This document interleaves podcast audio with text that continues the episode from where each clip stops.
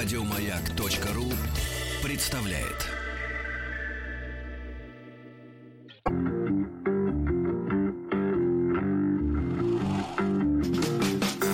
Сергей Стилавин и его друзья. Кавердей. Здравствуйте, дорогие товарищи. Доброе утро. Ой, здравствуйте, Владик. Доброе утро. Ну что, э, Тим скопытился? Не, спрашивают, американец пришел? Нет. Нет, Э, нет, У него нет. все больны вокруг. Да. А мы его, Все- естественно, не пустили. Все больны, да, все больны. Вот, значит, что- с чего хотелось-то начать, товарищи, лекцию? Минут на 40 коротенько. Э, Вирусология? Ну, во-первых, конечно, надо сказать, что, давайте так, разберемся по порядку э, поступавших э, сообщений. Во-первых, друзья мои, на 23 годика упаковали Харви Ивановича Вайнштейна. М, На 23 годика. И чтобы упаковаться на этот срок, хватило двух обвинений. От одной ассистентки и от одной стилистки. То есть вот все те толпы так называемых актрис, которые якобы надеялись получить роль э, при помощи, так сказать, оральных ласк или прочего э, от Харви в фильмах, которые он снял. А я настаиваю на том, что э, на- настаиваю на том, что все-таки Харви Вайнштейн это великий деятель э, современного Искусства. кинематографа, потому что в американской традиции именно продюсер а не режиссер решает, каким быть фильму. Потому что продюсер собирает команду, он назначает, кто будет режиссером, кто композитором, кастинг актеров, говорит, как снимать, что не снимать, какие сцены подходят, какие нет. И такие фильмы, как «Криминальное чтиво», «Убить Билла», «Английский пациент», э, там можно перечислять бесконечно. И великолепный BBC-шный даже сериал «Война и мир», э, мини-сериал, там 6, по-моему, серий, который был снят там год 3-4 назад. А, ну, великолепный сериал, да, где так с таким трепетом, с такой нежностью м, к русской классике. э, Вы смотрели «Вой- М, «Войну и «Война и мир»? Не, посмотри, это английский сериал, действительно. А, а продюсер был Харви Вайнштейн. И, э, в общем-то, золотые страницы мирового кинематографа последних, там, грубо говоря, 25 В общем, заслуженный артист. Заслуженный артист Зарубежья. Соединенных Штатов Зарубежья. Америки. Не, глобальный. Заслуженный артист глобализма. Вот. И м, э, вот так вот, собственно говоря, с ним и э, порешали. Порешали. На эту тему сказать надо следующее, что, во-первых, э, цифра 23, я еще раз напомню, 23 года дали его человеку. Он как раз перед э, посадкой прошел коронарное шунтирование, ему поменя... вставили пружины в сердце, чтобы он посидел, э, прочувствовав этот момент. Потому что, конечно, для 60, по-моему, 7 лет, да, ему для 67-летнего человека без э, шунтирования это был бы пожизненный приговор. Ну, по а сути, так, да. может быть, в принципе, и дождется вот, выхода из тюрьмы. Но э, что сказать, э, движение МИТУ, возглавляет которую, значит, тоже человек э, женского пола, правда, непонятно, какое имеет отношение к кинематографу, не разобрался я. Посмотрите фотографию, я забыл, как зовут. Ми- У меня этот пост даже забанили в Инстаграме. Подтянулись мету. Да-да, забанили в Инстаграме, но он висит все равно в, там, в Фейсбуке, по-моему, висит и ВКонтакте. Э, Замечательная женщина, э, вот так, такая, так сказать, которая на прочность может проверить любого. Э, Вот, и физически в том числе. Вот, что движение не шутит. Это не шутки все. 23 года все-таки это приличный срок. У нас в за 23 года получают самые отъявленные террористы. Самые отъявленные террористы. То есть те, которые еще более отъявленные, они уже на пожизненно идут. А 23 года этот срок невероятный, правильно? Вот, невероятный срок для того, чтобы э, через 30 лет подтянуть человека за вот э, какие-то там домогательства. Э, но это, так сказать, все дело американского суда. Я хочу призвать э, наших э, уважаемых мужчин. Вот, э, сам я уже с этим со- со- смирился внутри себя давно. Э, друзья мои, на работе не пачкать. Там, где, где живешь, не пачкай. Ну, на вот работе... так пройдет. Да, на работе не 50 надо. лет. Потому что я, я повторю мысль, которую вчера описал в своем инстаграме, там, и в своих со- соцсетях, что, в принципе, если ты начальник, тебя могут обвинить в домогательствах с использованием служебного положения. Это а если, ты, печалька, а если да. ты просто планктон, то тебя будут, э, твои кости будут перемывать в курилке всякие сплетники. И зачем тебе, браток, это все, в принципе, по большому счету, надо? Я, конечно, понимаю, что я еще раз закреплю эту мысль, на работе э, действительно, ну, с мужской точки зрения, да и с объективной, я надеюсь, э, женщина, конечно, в рабочей обстановке выглядит очень привлекательно.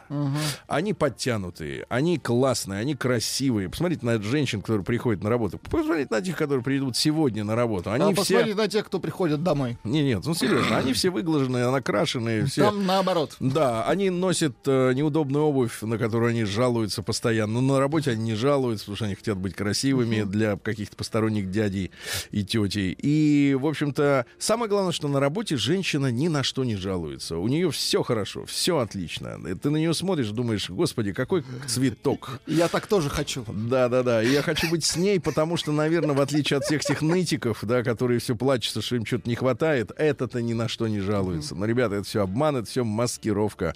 Я вот привел такой пример. Такая же иди- идиотия, мне кажется, западать на работе на кого-то, как, э, в общем-то, вот у женщин и в советское время, да и сейчас, наверное, есть такие люди, которые думают, например, вот я хочу, например, выйти замуж за некоего офицера или капитана дальнего плавания или За космонавта. комдива. Да, за... Не трогай святое, Это да. отличный сериал, я Да, смотрю Да, Сергей. да, да. А вы? Так вот, так вот, а я тоже. Да, но, но я имею в виду, что есть образ. Есть образ, да, какой-то профессиональный, и есть отдельно человек. И они друг с другом абсолютно не имеют ничего общего. Потому что жить-то ты будешь с человеком, а запал-то ты на образ, да. Так что товарищ Харви Вайнштейн, который сейчас, я так понимаю, угомонился, сейчас сколько в Америке-то? Ночь как раз Ну, это наступает. за золотой фразой. Ну, скажем, вы там держитесь, Харви. Да.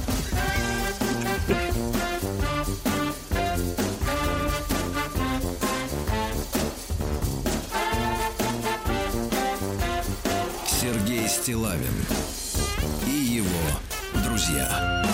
Но, друзья мои, пару слов буквально о- да- дальше о текущем моменте еще. Так. Вчера вечером также, наконец-то, Всемирная организация здравоохранения, которая дождалась, когда же, наконец, э, в Италии начнут закрываться магазины, ну и мегамолы имеется в виду, да, они действительно официально все перезакрывались, кроме магазинов с э, минимально необходимыми продуктами, да, ну маленькие какие-то лавки там с хлебом, с макаронами, паста. Вот, э, значит, они дождались, пока зараза разойдется, и вчера, наконец, объявили, что пандемия состоялась, и все, все в порядке, торговля замирает по всему миру. Э, Трамп объявил, что целый месяц нельзя будет приезжать в Штаты из Европы. Тут, кстати говоря, можно порадоваться, потому что мы-то не Европа.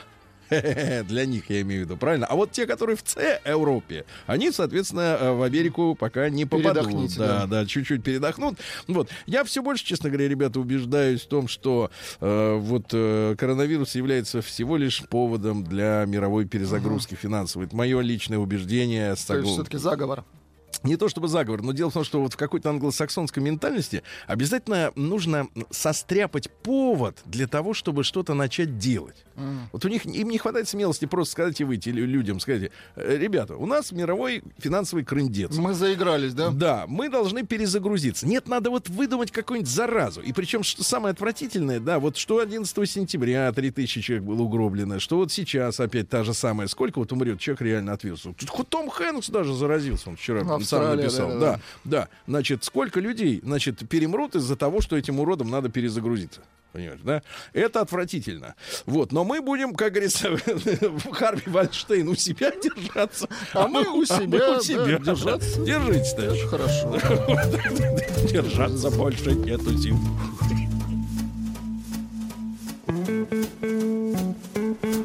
Сергей Стилавин и его друзья. Да, ну ладно, есть письмо. Э, э, Здравствуйте, Сергей Валерьевич и его банда. И его Б. Банда, да. И его бы. И его бы, и их бы. Да. Да. Приемная нос. Народный омбудсмен Сергунец. Интересно, продлевает ли, э, так сказать, смех жизнь в условиях пандемии? Ну, кокаин точно нет. Мы вчера узнали. Да-да-да, Кокаин нет, они нет. сначала сообщили. Кокаин не Нет, работает. смотрите, ребята, Как и да, нет, чеснок, да, кстати. Да, серьезно. С- Сначала они, значит, в начале недели они сообщили, что кокаин не помогает от коронавируса. Странно, а в да? конце недели они сообщили, что все-таки это эп- эпидемия. Да, гениально. Есть чем заняться в Женеве людям. В ВОЗе. Здравствуйте, Сергей Валерьевич и его банда. Пишет вам спецкор из Минска. Ух ты. Я Валентин. Можно просто Валя. Мне 23 года, тружусь в IT, компьютерщик. Университет закончил два года назад, но приходящие на работу повестки из военкомата, из белорусского военкомата, заставили задуматься о продолжении образования. Я, как и вы, закончил военную кафедру, как и вы. Ну, да, я закончил.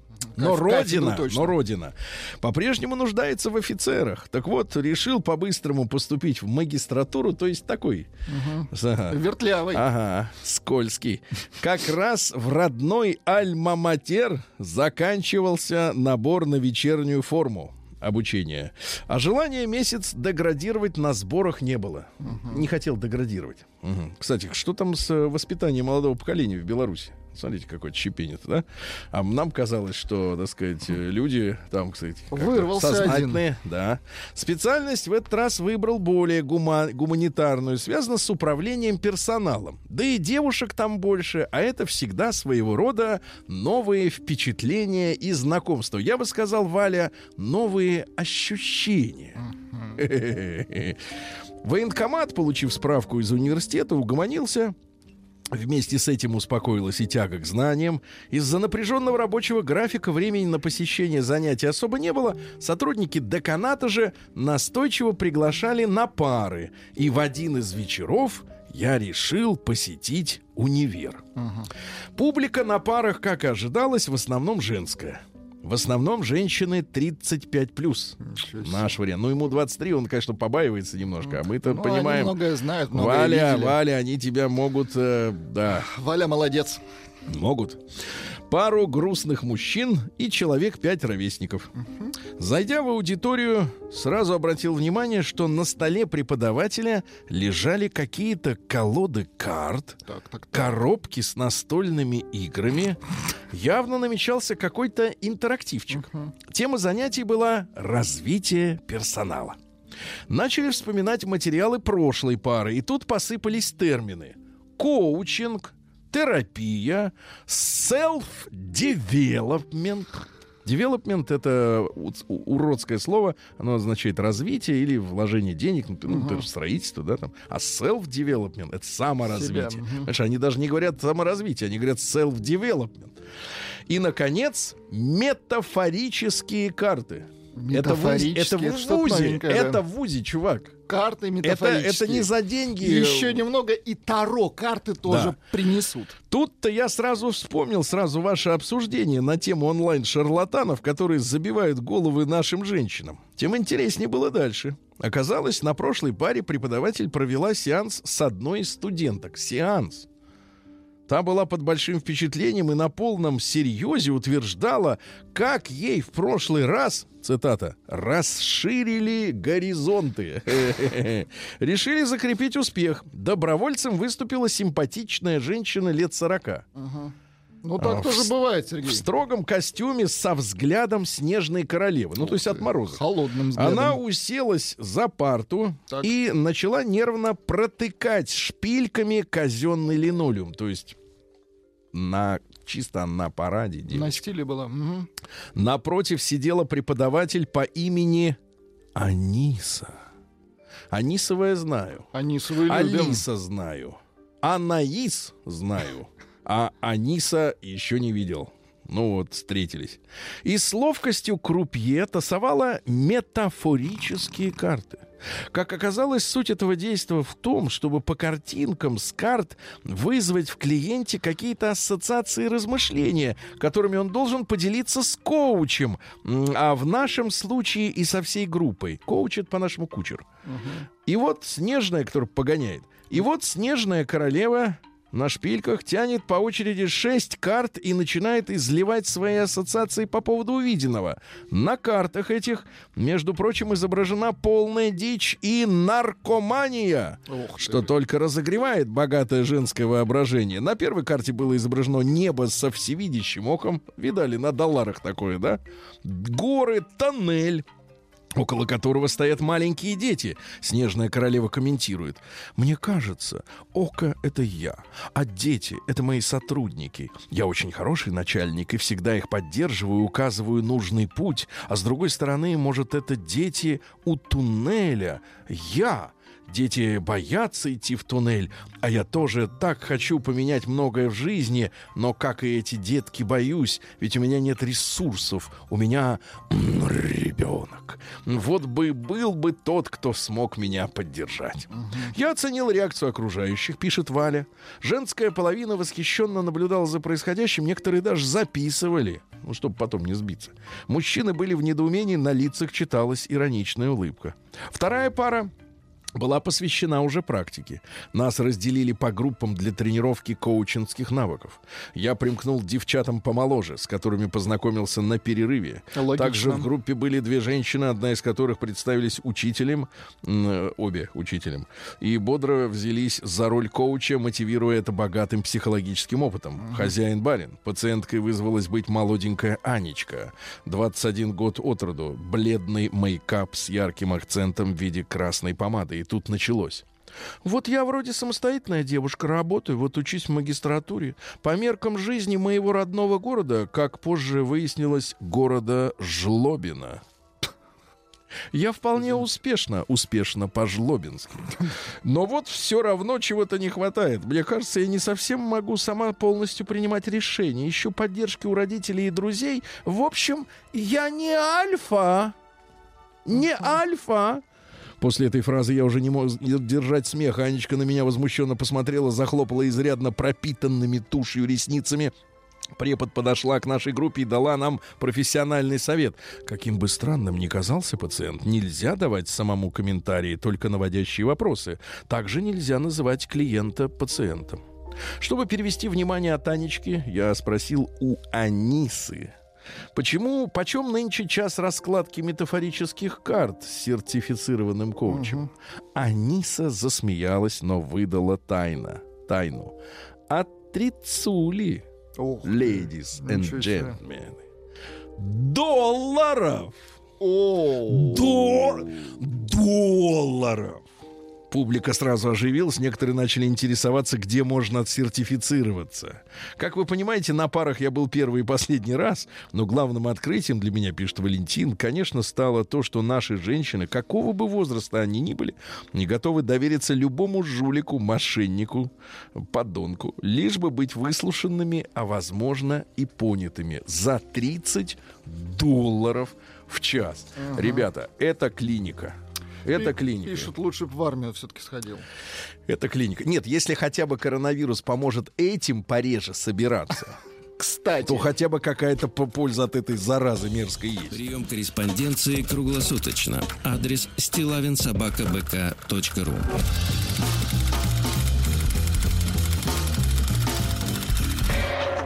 Фамилия Стилавин 2 Л. День дяди Бастилии пустую прошел. 80 лет со дня рождения. Ух ты, а ей уж 80.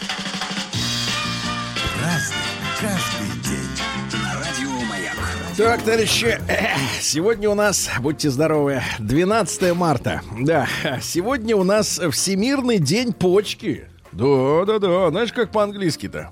По-английски World э, человеческой почки. Кидни. Кидни, да, кидни, это почка. Короче, у 10% э, населения планет те или иные причи, проблемы с почками. Э, я почитал литературу, значит, на тему трех литров воды в день лажа. Но Уже как, но лажа, как да? минимум литр-полтора Все-таки надо осилить. с чаем, супчиком там. Ну, где еще вода есть? Э, В мясе. Ну, килограмм сыром вы имеете Килограмм виду? 15 съешь, но там какой-то, да. Хорошо. стакан воды. Сегодня надо поздравить, и мы поздравляем, День работников уголовно-исполнительной системы Минюста России. Да. Например, на Руси вот э, особенно суровые меры применялись к ворам. Каждый мог убить вора, застав его на месте преступления. Да, это у людей Это было же право. Это- самосуд. Нет, это гражданское право. Вот, в Америке пистолеты, там, значит, да. Всемирный день против киберцензуры. Ну, надо, наверное, Сноудену рассказать об этом, что э, надо бороться с киберцензурой, правильно? Дальше. День посадки извините, день посадки деревьев в Китае. Вот, сегодня сажают. Ну, кто с маской, тот и пойдет сажать деревья, да. В Габоне день обновления. Мы, честно говоря, к тому еще Габону не успели как следует привыкнуть, а уже обновляется вовсю. Ну и сегодня Василий Капельник. А, Сегодня было принято приносить в дом сосновую ветвь. Она очищает воздух, дает здоровье. Ну, а разульчик такой, да. Если нет сосновой ветви, пшикните этим э, туалетным этим пшикалкой. Главное, да. не сами пшикать. Вот. Популярен был витаминный напиток. Ну-ка, давайте. так, любопытно. 20 граммов хвои. Ну, Я иголочки. Иголочки. Натереть. Знаешь, сколько это по объему? 20 граммов хвои. Да немного. Да, конечно. Да стакан целый. Да чё Два нам? стакана. Да. Заваривали в стакане воды и принимали по две столовые ложки трижды в день. А, Лечили в этот день детишек, страдающих, так сказать, водянкой. Вот. Ну и в, э, в день Василия Капельника начинал таять снег на крышах. Ну, у нас все уже растаяло, но тем не менее... А в Питере, говорит, наоборот, пошел снег сегодня, вот нам сообщают. Так вот, э, э, говорили, какие вещи-то. Придет Василий, и земля заплачет. Мгм. Очень хорошо. Да. Праздник каждый день. Радио Маяк. А в 1600 году, ну вот у нас вовсю смутное время, так сказать, туда-сюда, а польский король Сигизмунд, которого наши называли Жигемонтом, Жигемонт. Он больше подошло ему именно вот такое Морда звучание. противная, согласен. Объявил Эстляндию, но это не, не совпадает с границами нынешней Эстонии, но тем не менее где-то там, как часть старой Ливонии своим владением. А шведы возмутились, началась война. Ну а вы помните, что через сто лет э, Петр I всех уконтропупил и выкупил, кстати говоря, у шведов, э, отвоевал, а потом еще и дал денег, чтобы угомонились. Поэтому шведы на м, э, э, Прибалтику не претендуют, но самые Прибалты не понимают, что их уже купили Деньги тысячу верните. раз. Да. Петровские. Бабки те, золотые. В 1613 году Андре Ленотр родился. Это французский архитектор, выдающийся планировщик парков. Это о чем говорит? О том, что бабло есть, понимаешь? Потому что э, когда бабла нет, не до парков дело. Есть хочется. Тут бы макарошек где-нибудь достать, да? Вот. Так вот, смотрите, э, Сен-Жермен, Фонтенбло, Шантиньи, Сен-Клю, Тюильри. Это действительно очень красивые места. Не бывали? Очень красиво, правда. Э, Так вот, э, характерной особенностью являются далекие перспективы и прямые аллеи. Смотришь, и где она заканчивается? В общем, Даже буржуи проклятые. да. Ну, в общем, по-вашему, так если да, а я с вами даже и согласен. Но В 1685-м Джордж Беркли, это английский философ. Значит, что за философ, что говорил? А, быть значит быть в восприятии. Мгм, Бездельник. Я прям чувствую. Погодите, погодите, в восприятии. Но восприятие это как бы тебя, если воспринимают. Правильно? То есть, если тебя не воспринимают, так То есть, тебя и если нет. тебя и нет, да, тебя не существует. Ну, нормально. В 1710 году Томас Арн родился. Это английский композитор. Есть скрипач-то? Арн. Поправь Британия. А, да, Вот. гимн ну, есть. Ну, типа, это гимн. Родился, кстати, в семье обойщика. Но это не те обои, которые сейчас клеют, да?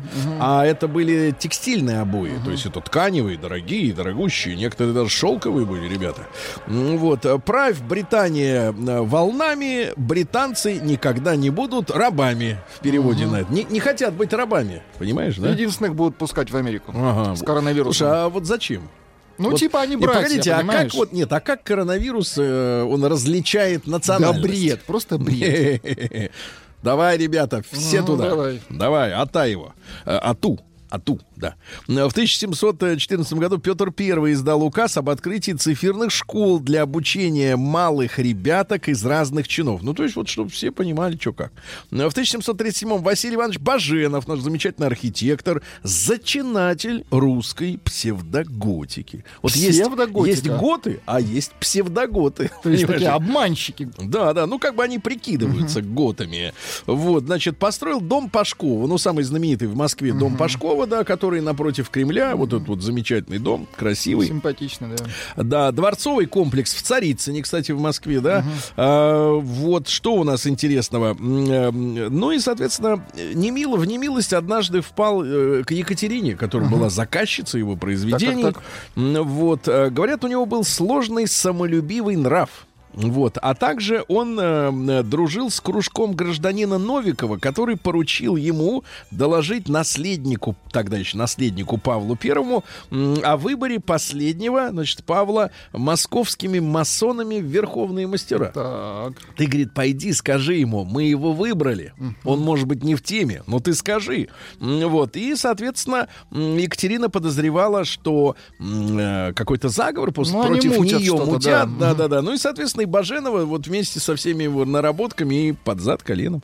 В 1757 великий русский ученый Михаил Васильевич Ломоносов доказал, Так. что жидкость, которая истекает из носа после удара в торец, и Жижа. которую в народе кличут юшкой, Так. является той же самой кровью, что течет в жилах. Да, гений, да. доказал. Чёртов Взял гений. анализ, да. В 1770-м основано сегодня Петербургское английское собрание. Очень, ребята, интересное местечко. Это английский клуб. Там собиралась наша дворянская общественность и текла вся политическая жизнь под присмотром англичан. Мгм. Да, да, да, да, да. Да, да, да. Там были шикарные обеды, карточная игра, да, и там определялось общественное мнение. То есть вот как интересно, да, устроили клуб, туда Слушайте, это пригла- почище масонов. Это, это почище, конечно, потому что э, члены клуба имели право на бесплатный завтрак Ну, в этом конечно. клубе, а взнос составлял 100 рублей в год. Но, ребята, м, для конца э, 18 века 100 рублей в год это были, ну, то есть вот вообще, ну, очень много, очень хорошо. Клуб закрыли только после революции 17 года. А Там разместилась московская милиция, потом разместилась э, выставка «Красная Москва». Это положило начало музея революции. Представляете, где это находится, да? Вот, все понятно. Членами клуба были следующие Так, люди. давайте. А, э, Александр Сергеевич наш Пушкин. А, да. Его тоже подкармливали. Чадаев, Карамзин, составитель нашей истории, в кото- которой есть Ну, вопросы. это печально, да. Да, Жуковский, Крылов, этот баснописец, э, Аксаковы, э, Адоевский, Лев Николаевич наш, э, отлученец, да, от церкви, писатель Некрасов, вот, э, Загоскин, это автор нашего первого исторического художественного романа. Ну, в общем, все, Гоголь был постоянно, постоянно завтракал там, потому что постоянно, это самая голова болела после ночи, да. Вот, ну и, соответственно, э, Толстой в своем романе Анна Каренина назвал это место храмом праздности. М, Вот, э, и, в принципе, вот такая вот история, да, такая вот история. То есть умами нашей, скажем так, общественности управлял а- открыто английский. печально, да. Да. В 1798 издан указ Павла I, в котором всем епархиальным э, архиереям предписывалось рукополагать священников для старообрядцев.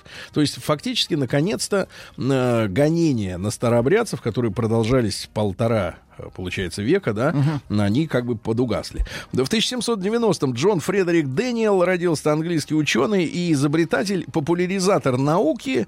Вот, значит, э, впервые дал научное обоснование наилучшей конструкции парников. Так. Чтоб там огурцы или еще какая-нибудь снедь там поспевала. Вовсю понимаете? цвели. Да, да, да. Придумал пирометр.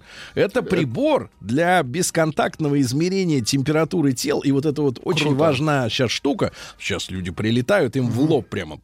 А подходить вплотную нельзя. Не надо, Опасно. не надо. Вот в инфракрасном, м, да. Дальше. Лучом. м, В 1824-м Густав Кирхгоф родился. Это немецкий физик. Он открыл цезий. Из известных, остальное вы, я думаю, не, не помните. А В 1831-м Климент Студебеккер, это американский промышленник, который основал знаменитую семейную фирму, но именно на, на грузовиках Студебеккерах, э, Студебеккерах, которые поставлялись по ленд-лизу. Э, В общем-то, э, и Фокс удирал вместо встречи нельзя. Но это мелочи. Вот, там так история такая. После войны, значит, он опять стал выпускать легковушки. Вот, потому что во время войны грузовики. Вот, но стремительно пошла вверх стоимость рабочей силы в США. Начались забастовки, начались выплаты пенсионерам. Это самое Только печальное. после войны, да-да-да. И началась война ценовая между Фордом, Крайслером и Дженером Моторсом. Ну и, соответственно, компания Студебекер совсем это все пошатнула, к сожалению. Да, и они в итоге слились вместе с Паккардом, а Паккард э, сейчас тоже в руинах. Я был в Детройте, в тех кварталах, где, в принципе, вот царит много десятилетий уже разруха. И там вот заводы Паккарда такие, ну, в принципе, похожи на нашу разруху, когда Ну, вот мертвый город уже Детройт. Да, когда вот в 90-е годы заводы закрывались, вот это один в один. В 1832 году Чарльз Бойкот, это, ну, мы говорим бойкот обычно, отставной капитан британской армии, который управлял своим поместьем в Ирландии, uh-huh. а ему объявили бойкот по его фамилии. Ну, вот с тех пор и, соответственно, да, он был вынужден убраться, да, к чертовой бабушке. А в 1863-м Владимир Иванович Вернадский сегодня родился. Ну, Вернадских вообще несколько, вы знаете, да. Есть еще проспект. Вот, но это академик, академик, основатель геохимии. Геохимия. Это так. очень важно, да-да-да. И а, с его именем связано учение о ноосфере. Ноосфере. И вообще он один из представителей ярких русского космизма. Ух космизма, да. Это религиозно-философское и художественно-эстетическое и, естественно-научное знание, да. Ну вот, а, значит, а, микрокосмос, а, который подобен, подобен макрокосмосу. Вы же знаете, вот в вас, если вот ковырнуть вас, так, если ковырнуть, у вас там атомы. Атомы — это микрокосмос. Да, да, да. И они крутятся, как uh-huh. планеты вокруг, только хаотически. Uh-huh. То есть планеты, они в одной плоскости, а там вот по-всякому. Понимаете, да, но все равно похоже очень, да. Значит, что у нас еще есть интересного? Вот. В 1877-м э, Вильгельм Фрик родился. Как Фрик? Вот такая фамилия Фрик. Это немецкий юрист, который стал министром внутренних э, дел. Э, в нацистской Германии один из ближайших э, дружков Гитлера. Помощников, Да-да-да. Вот. Он с 23 -го года был начальником отдела уголовного розыска полиции Мюнхена. Вот. И там он оказывал поддержку Гитлеру, который как раз путь-то в мюнхенской пивной замутил. Там они и скорешились. Один полицейский, другой осужденный, а дружба навек. Ну и в 1881 Мустафа Кемаль Паша Ататюрк, основатель и первый президент Турецкой Республики, что он дал тюркам, э, туркам? Он им, во-первых, дал э, латинский алфавит, угу. во-вторых, он им дал фамилии. Вы понимаете? Ведь у турков до этого не было фамилий. Вот, например, этот. Ну, вот так. День дяди Бастилии пустую прошел. 80 лет со дня рождения. Ух ты, а ей уж 80. Разный, Друзья мои, и еще про Ататюрк-то пару буквально э, слов. Э, вот, э, у него было э, два друга в жизни, у э, создателя современного uh-huh. турецкого государства, которого, который, кстати, некоторые специалисты называют, ну, в общем-то, э, странным таким э, географическим образованием, потому что э, современная Турция не, не, не совпадает, естественно, с границами э, Османской империи, хотя претензии на восстановление Османской империи есть, да, конечно, как у всех, и хочется вернуть былое могущество. Вот, но Говорят, шаткое положение у них, но неважно. Э, у Ататюрка был друг конь, так, конь был бы друг. И угу. пес по кличке Фокс, почему-то не по-турецки, да? Но самое интересное, цитата из Ататюрка. «Будущее на небесах». Вот так. Вот Философ. Так. Да, да, да, да, да. Сегодня в 1889-м, интересное, ребят, событие, э, Элман Стоуджер из США запатентовал автоматическую телефонную станцию. А знаете, что к этому привело? Так. Вот как э, пути прогресса... То есть он убрал девиц. Нет, да, да, да, пути прогресса. Самое интересное, вот в чем. Дело в том, что он был владельцем похоронного бюро.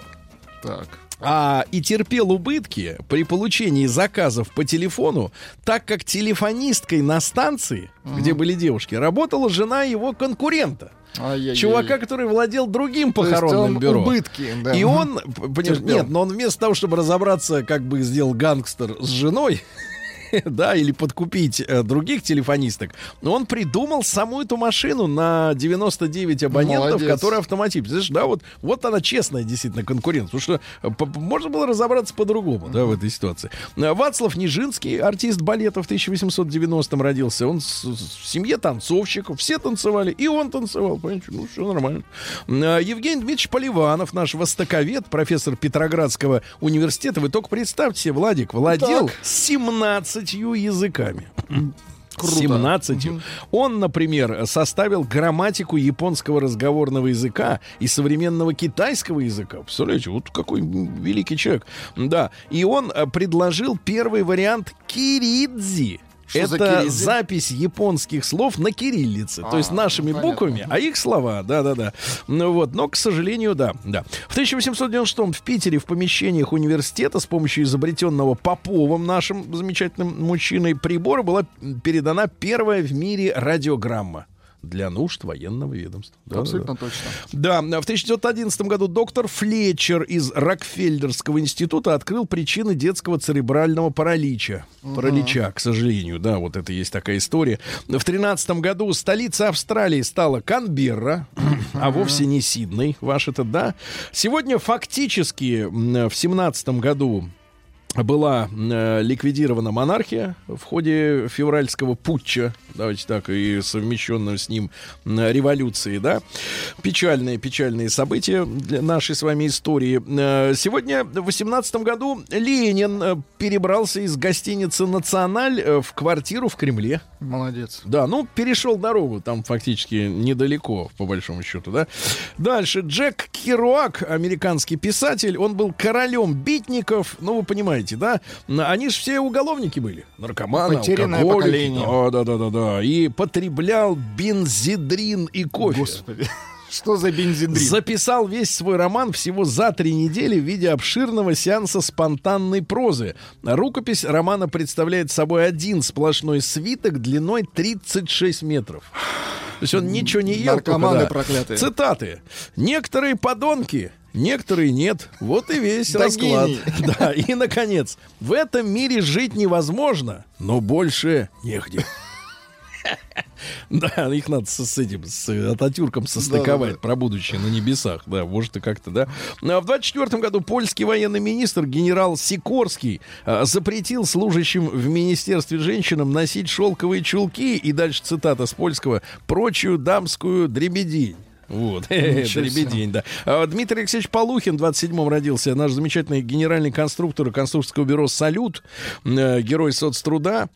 Он был первым замом Челомея, работал над двигательными установками больших пилотируемых космических аппаратов, станций, модулей, ракеты «Протон», комплекс «Алмаз». Да, вот за все это ему спасибо. А, Бывшая английская колония Мальта, как говорят англичин, англичане, Молта.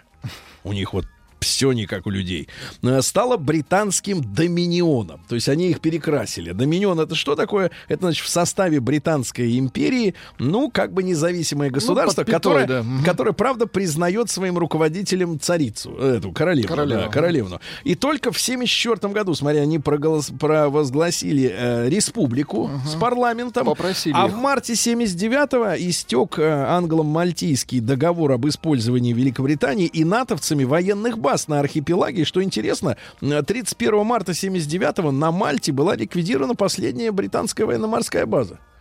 Любопытно, да. Ведь можно же, когда хотят. А то эти, например, эти э, говорят, не можем. На Кипре. Да везде. А ты знаешь, сколько в мире баз американских? Там сотни их. Ну ты что? И говорят, не можем. В 35 Можно. Можете, если захотите. В 1935 году Валентин Константинович Черных, киносценарист. Ну, например, э, так сказать, «Москва слезам не верит». Очень хорошо. Сценарист, да. «Любить по-русски». «Любить по-русски». Это крепкий фильм. Это значит, да. ну, хороший фильм. Там женщина такая горячая. Сначала... А потом да. А потом да. Потом да, да. Аркадий Северный сегодня родился, да, в 39-м году. Давайте немножко, да, пожалуйста. Ну. занесенный снегом белым пушистым. Ну, неплохо, неплохо. Мужчина элегантно поет, понимаете, у убедительно, правильно? Без этой эстрадной... Без фиолетового вот да, этого да, звука. да, да, да, да. А сегодня закончилось э, с подписанием мирного договора Советско-финская война в 40 году. А, 40 тысяч квадратных километров плюс и 150 километров отодвинули границу от Ленинграда. Тяжелый. На север, да, на был север. Поход для нас. Вот. А, Григорий Горин, наш замечательный драматург и писатель в сороковом году. Такие сценарии, как тот самый Мюнхгаузен, Формула любви, Убить дракона. Эл Джеро, ваш любимчик, Да, правильно? да, да, Да. джазист. А в 41-м Пол Кантер, тоже из Джефферсон А, Airplane. вот это наркоманы. Наркоманы, да. А вы четко это понимаете, Конечно. четко. И Лайза Минелли, это такая женщина, она, ух, вызывает ужас. Ужас хотя бы тем, что она била своих мужей страшными руками своими. Ужас, страшными. Где в одном месте набрали. А, Да, вот что вам пишут. Жидко на- натер, звонко гундишь. Так, что еще пишут? Что еще про Ломоносова? А, жирно наматываешь. А, победило сообщение кисло щи раскладываешь. Вот. Сергей Стилавин и его друзья. Четверг. Кавердей. Э, Друзья мои, небывальщина. В четверг э, вышел на работу Рустам Иванович. такую рань- Сергей Валерьевич, Да. вы же приглашали Зачем? Тима. Да, я приглашал, Тима. но он болен. Чем? Коронавирусом? Головой. Кстати говоря, Дональд... Ну, хватит. Доброе утро. Влад. Доброе утро. Влад. А, Кстати говоря, Дональд Трамп запретил въезд Ну, граждан уже- Евросоюза на территорию Соединенных Штатов Америки, Америки сроком на 30 дней. Россия, ценная Европа. Все. Мы а, отгоняем сейчас Да, да, да, да, коронавирус. Это животворящий звон. Кстати говоря, нет ни одного сообщения о том, что в Омске Ни одного. Зона 55. кто-то заболел Давайте о коронавирусом. хорошем. Давайте о хорошем. А Мичка в уличной драке прибрала к, рукам, к рукам выпавший у дерущегося мужчины телефон. В 5 утра дрались люди, телефон выпал, а Мичка А побежала. за что дрались?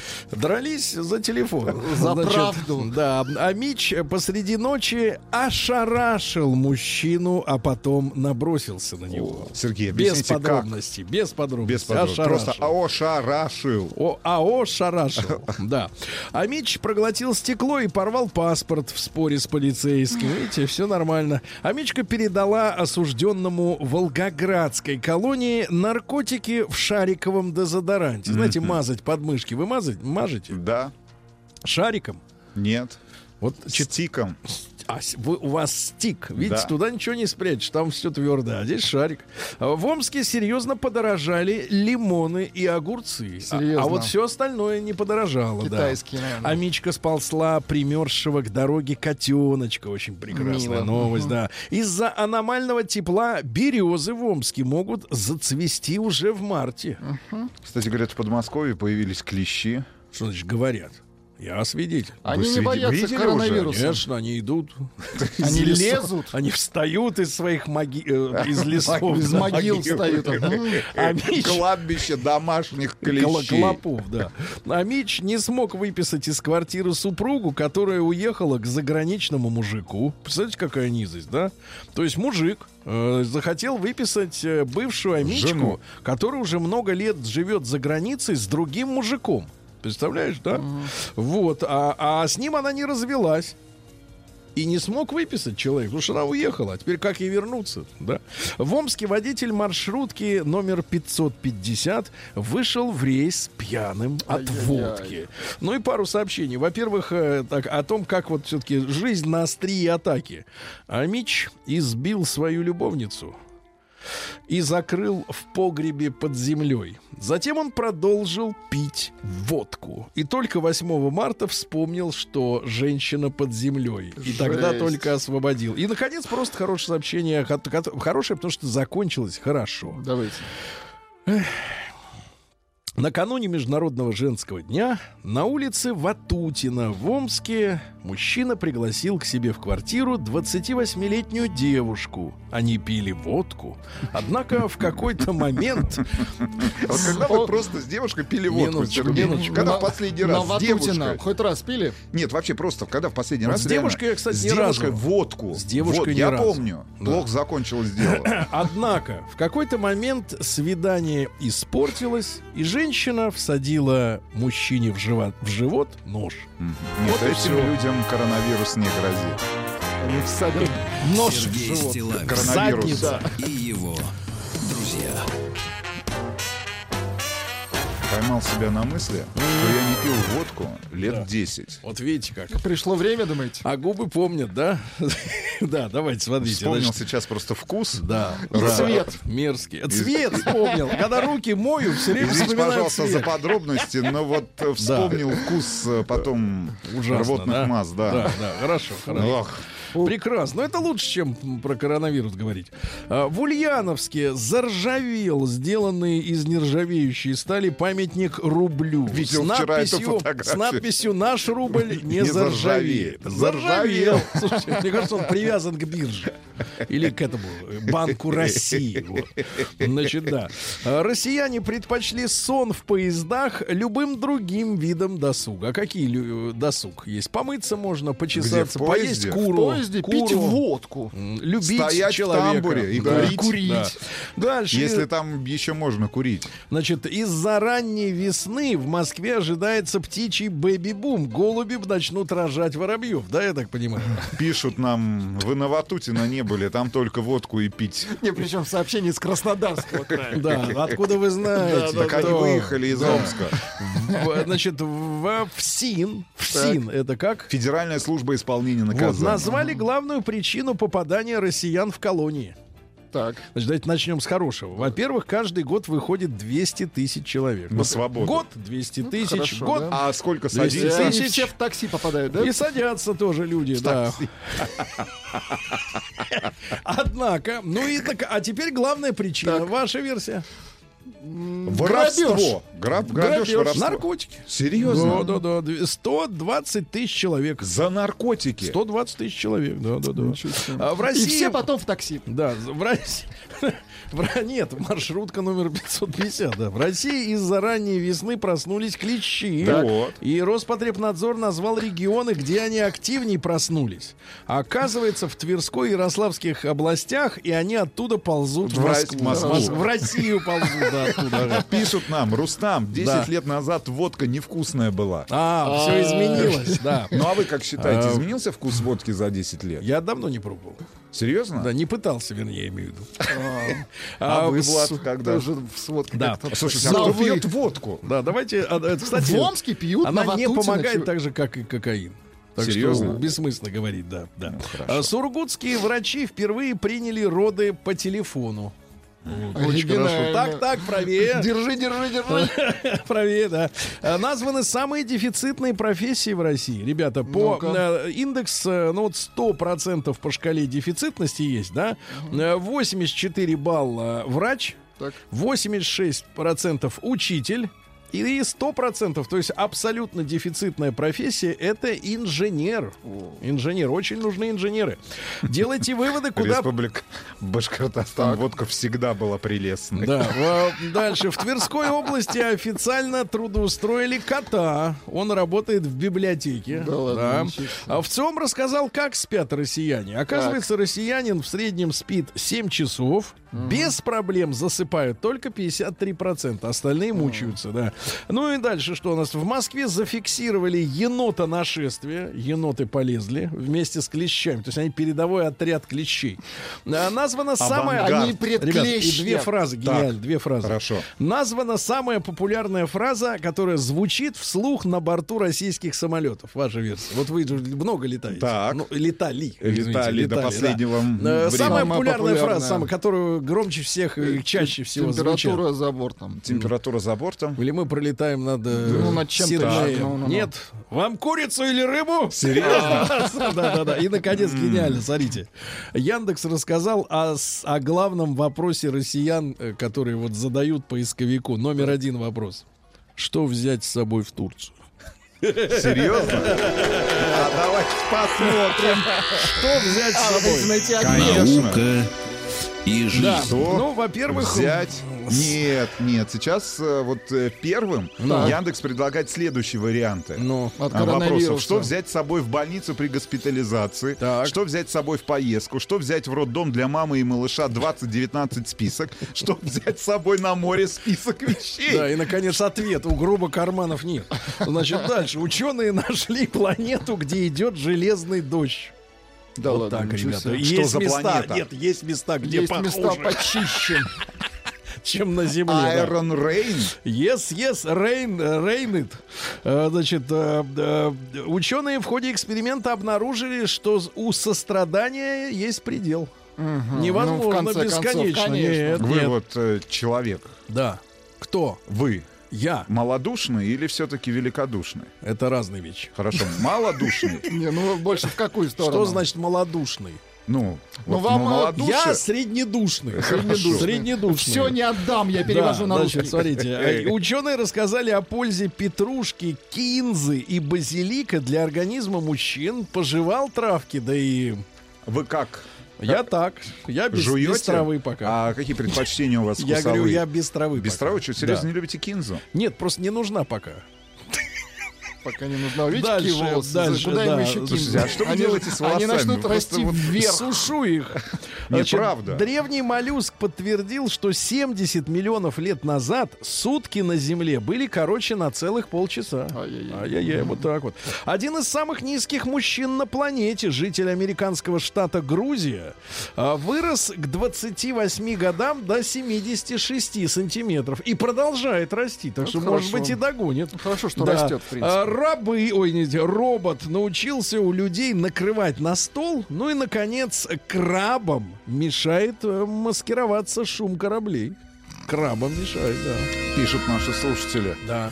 Что мы не знаем. В российских поездах, оказывается, а, запрещено распивать спиртные напитки О. и курить. О, это в кабине? Да, да, в кабине- в кабине пилота. Да-да, дальше. Значит, смотрите. а, Шимпанзе э, чмокнул туристку в губы на глазах у мужа и попал на видео. Чмокнул. Тем более коронавирус М, гуляет. М вторая буква. М, не волнуйтесь. Вооруженный... Сергей, давайте без этих подробностей. а? а надо подробности, чтобы люди представили зрительно. Вооруженный бандит полез обниматься во время ограбления и попал на видео. Тоже прекрасно.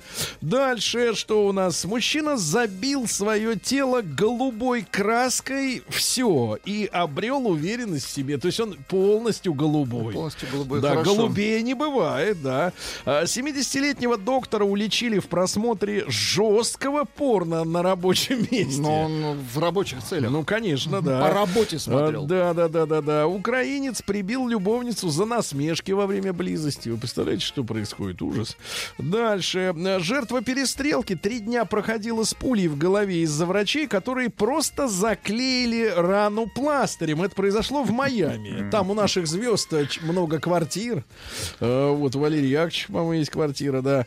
Ну и У что у нас? Игоря есть квартира. У Игоря и у Яковлевича. Второго тоже, да, да. Ну и, наконец, э, в Великобритании отменили налог на книги. Вы представляете? Был Правда, налог. это произойдет только с 1 декабря. Э, Короче, книги подешевеют в Британии.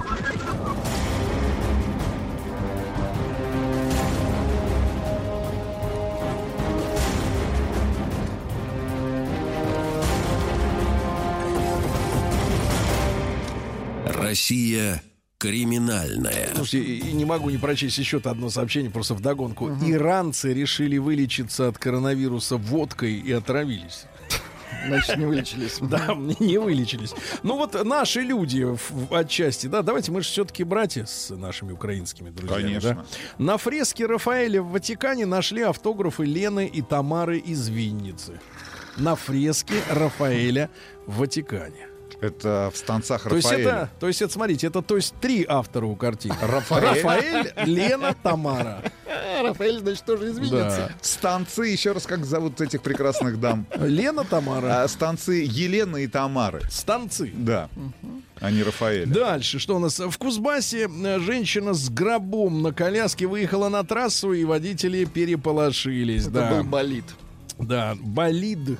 Да, не ай, болит. Да, да, не болит, а болит. Да, да, да. Ну что же, э, что у нас интересного? Э, В Забайкалье, ну это было уже, да, э, житель Подмосковья открыл стрельбу при попытке украсть полуфабрикаты. Стой, они еще не готовы, и начал стрелять.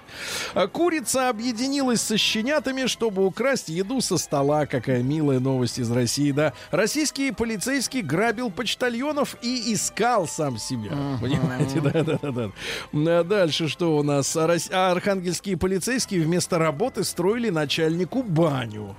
Хорошо. Тоже важное дело, конечно.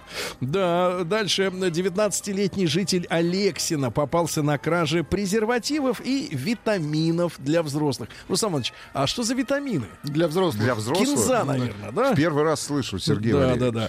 Дальше что у нас? Не пью витамины так же, как и водку, лет 10. Подозреваемый в краже спрятал деньги и ювелирные изделия у себя в трусиках. Да. В трусах. Перестаньте раздражать Да, нас, Влада. раздражать. Это важно. Вы должны почувствовать себя живым. Широких трусах. Вот, э, режиссер Наумов заявил, что у него пропали пистолеты. У него были пистолеты? Да, да, да. Для дуэли? Тольяттинец сдал компьютер в ломбард и заявил, что его обокрали. Ну и еще что-нибудь на закуску у нас. Давайте. э, Калужанин украл аккумулятор, это все понятно. Э, Пьяный петербуржец устроил стрельбу с балкона на Васильевском острове. Да, ну и, наконец, в Брянском общежитии девушка украла у соседки куртку, а в ней было 10 тысяч рублей. Серьезная сумма. Ни куртки, ни бабла.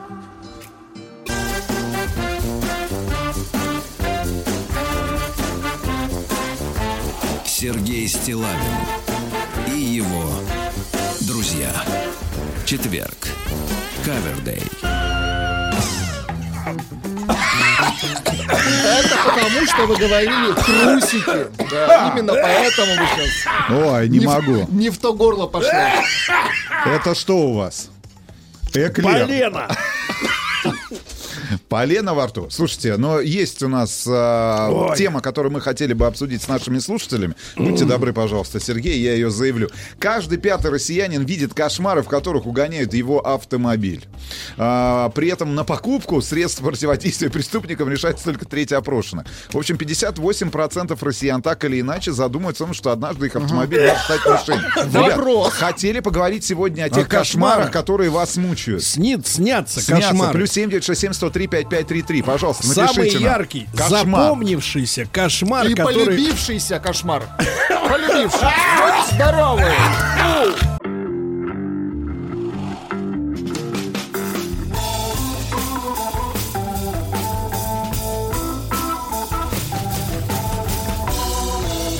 Сергей Стилавин друзья. Мои, итак... э, Ваши итак, кошмары. Да, один из самых распространенных кошмар автомобилиста, э, о котором сегодня говорит статистика. Э, больше пятой части автомобилистов видят кошмар, как угоняют его автомобиль.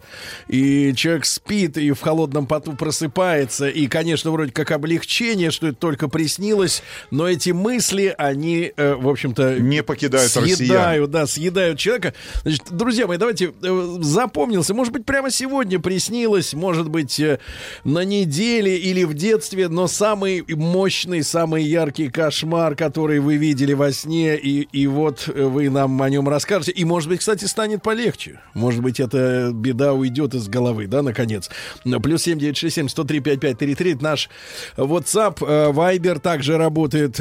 Пожалуйста, ну что же, Владик, Вот что пишут. Пожалуйста, и телефон 728-7171. Позвоните ребят. нам, пожалуйста. Что значит, А, пожалуйста? Пе-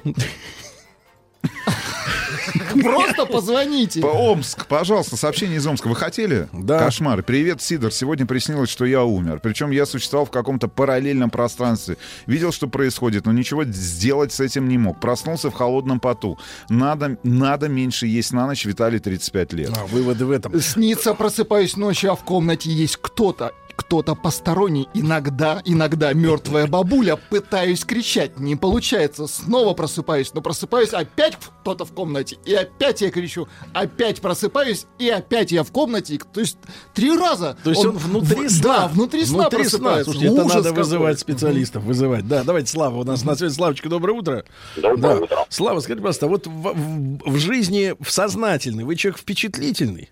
Да, конечно. Понимаю, понимаю. Значит, вам должны сниться богатые цветные сны.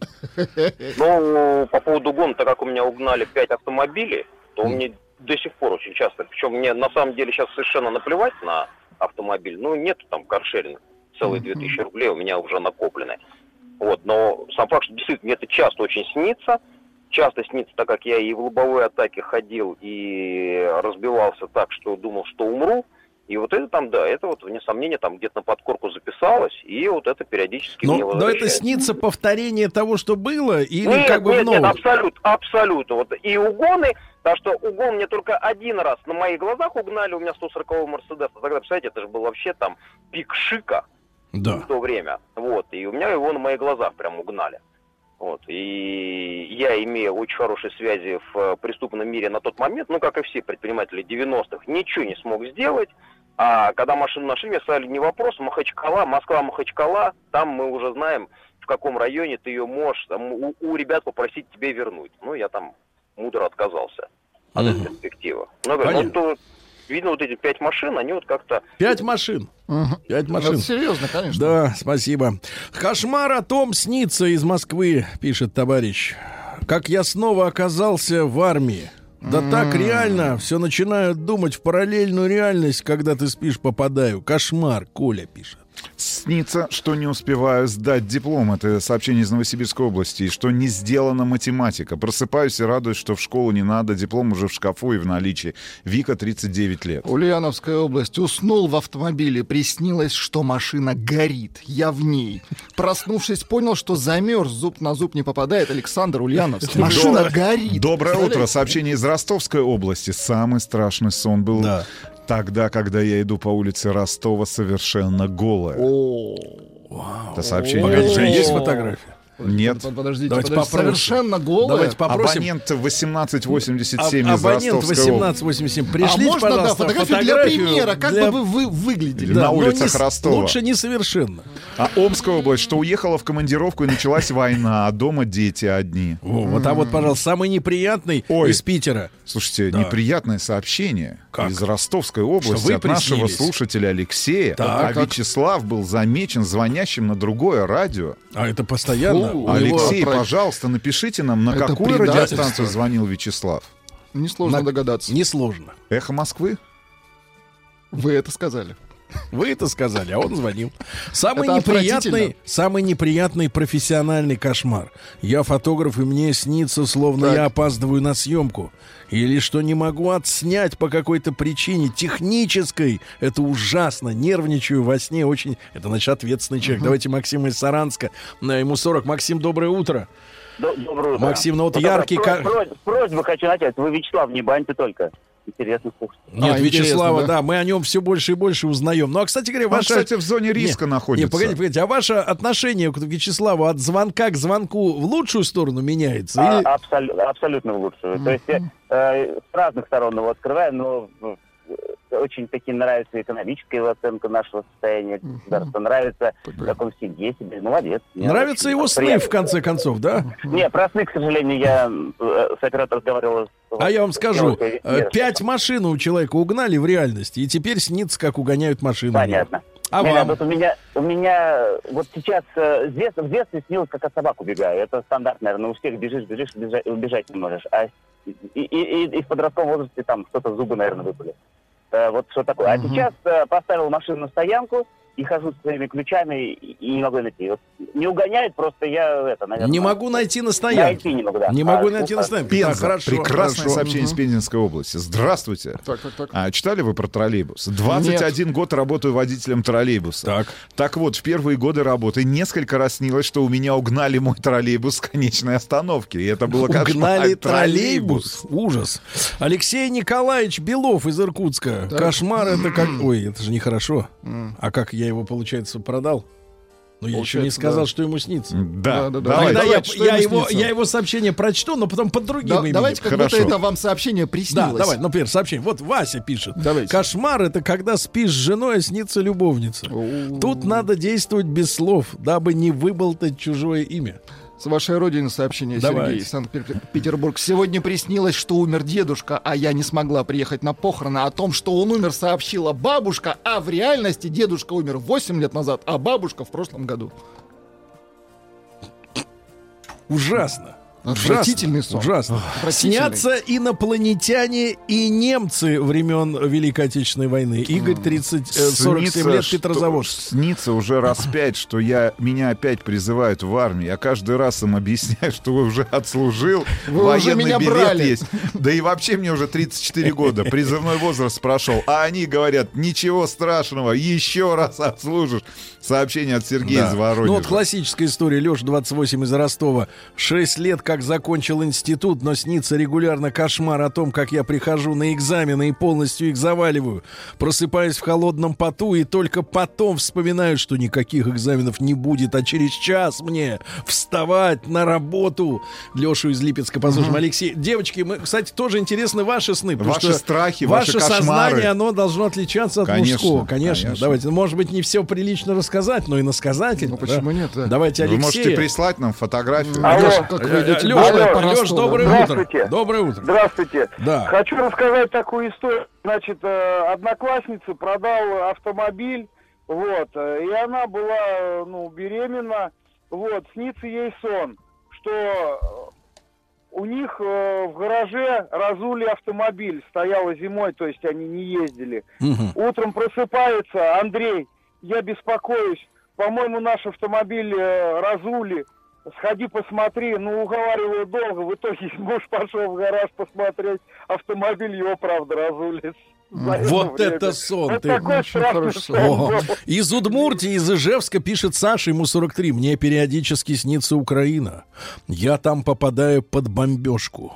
Страшно просто жуть. На Украине я никогда не был. Под бомбежкой я никогда не был. К Украине отношусь спокойно, а все равно снится. Ты Ничего понимаешь? Вот себе. видишь, как на человека В действует. детстве снилось, что не могу найти свою квартиру. Заходишь в подъезд, а там нет родного второго этажа или этаж есть, а дверь в квартиру чужая. Звонишь, открывают чужие люди. Дмитрий из Сургута. Я вспомнил свои э, детские так, так. кошмары. Да. Слушайте, но чаще всего мне снилась лестница в подъезде. Которую вы демонтируете Нет, из дома и нет, крадете. Сергей Валерьевич, нет, нет, это было гораздо позже. Так. Значит, ты поднимаешься по лестнице Ага. вверх, а ощущение, что ты спускаешься вниз, и она Это без... классическая Это- литература. и- слушайте, и она бесконечна. И вот это Очень плохо, очень плохо. Да? Давайте, это лента Мебиуса, да, конечно. Давайте Сережу из Москвы. Спасибо, Сергей. Сережа, доброе утро. Наконец-то расшифровали мой кошмар. Сережа, здравствуйте.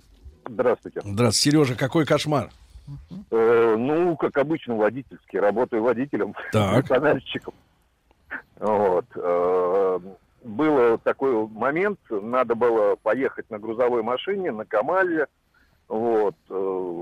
Все это давно уже прошло, все как бы нормально. И тут вот четко все вижу. Цвет машины э, оранжевый, а кузов контейнера синий. Мгм. Все, вот еду, подъезжаю, пробка, впереди грузовой автомобиль. Да. Я начинаю оттормаживаться. Ну, нет их тормозов. Приборы показывают, а тормозов нету. Да. Я на встречку обойти. Тут в лоб еще один такой. Так. Причем я его вижу все цветное, белый, красивый ман. Я между ним и этим проскакиваю куда-то. Вот. А куда вот не знаю. И все. И. Ужас. Я А вот смотрите, ребята, вот смотрите, э, иногда э, вот такие сны. Я развелся 15 лет назад, Так. но как приснится бывшая, то где-то должен денег, значит, то либо штраф придет. Представляешь? То есть женщина бывшая как сигнал финансовой опасности. Краснодарский какой, край. а? Сережа, вы мой сладкий сон и моя бессонница. О. Какая Мужское грязь. сообщение. Вот- да нет, судя по вот всему, сообщение со- от женщины. Давайте. Серьезное со- Два раза, внимание, снился конец света. Итак, первый раз Землю притянуло к Солнцу. Притянула. Да, Кстати, а почему ее не притягивает? Не Тоже знаю. Второй вопрос. раз, второй сон, столкновение с другой планетой и полное ощущение безысходности, смирения. И в эти моменты, потому что понимаешь, что накроет всех остальных тоже. Да. Два Дми- раза конец света. Да, Сергей. два раза, не больше двух раз. Дмитрий из Сургута, смотрите, в детстве снилось, что не могу найти свою квартиру. Это Заходишь, было. Только да? То- точно. Да, Да, в школе кошмар. снился верный билет на экзамене по английскому, который в итоге вытаскивал. С возрастом такое везение пропало. Но это не кошмар. Доброе утро. Вчера рассталась с парнем. Сегодня Да. приснилось, что он пытается прорваться ко мне в квартиру с ножом. Было страшно. Вот видите, как, Сообщение какая от девушки. А вот, девчонки, нет, все-таки вот ваши сны. Позвоните. Давайте, вот Миша из Питера позвонит. Миш, доброе утро. Здравствуйте, ребята. Ну что, сон такой страшный был э, в юности. Жил в частном доме и просыпал, не просыпался, а снилось, что нахожусь на заднем дворе, где сараи, подвалы, темень такая, вообще глаз выколи. Видно, дверь открыта в доме. И вижу здоровую собаку, которая рядом вообще рычит, и пытаюсь убежать, и как в замедленной съемке. Ты бежать не можешь, и вот-вот чувствуешь, она тебя догоняет. Просыпался в холодном поту вообще от такого. А про лестницу, Рустам, вот у меня тоже было. Только я поднимаюсь по лестнице без перил, Да. и тебя стягивает вниз вот в этот пролет. И ты ползешь, заползаешь на крышу, и почему-то дом стоит на таком холме. День солнечный, Да. ты залезаешь на крышу, и тебя ветром сдувает, и ты падаешь вниз. Слушайте, почему нам Вот снятся практически всем одинаковые сны? Нет, вам, может с- быть, мы... вам с Михаилом. Подождите, может быть. Со мной мне не снится Сережа, может быть, мы все-таки в «Матрице»? Давайте посмотрим, кому еще что снится. Вот вы что-то не читаете это сообщение, очень хорошее. Антон из Каменска-Уральска много раз разговаривал с Путиным во сне. А один раз приснился Стилавин. Хотя много раз Путин, Снятся- а один раз Стилавин. Снятся динозавры, преследующие людей. Ольга, 36 лет, Тула. Кстати говоря, нам прислала девушка изРостовской области свою фотографию, которая Так. снится, что она идет голая Так, по так. Ростову-на-Дону. Реально есть фотографии. Да, да. Ребята, ну сейчас. Наша Значит, я еще раз напомню, почему мы об этом говорим-то. А, По статистике, 22% автомобилистов снится, что... Кошмар снится, что угоняют автомобиль. Они просыпаются, мучают, сердце бьется, нервы, все. Значит, самый яркий кошмар, который вы запомнили, может быть, сегодня приснился, может быть, в детстве, пришлите нам.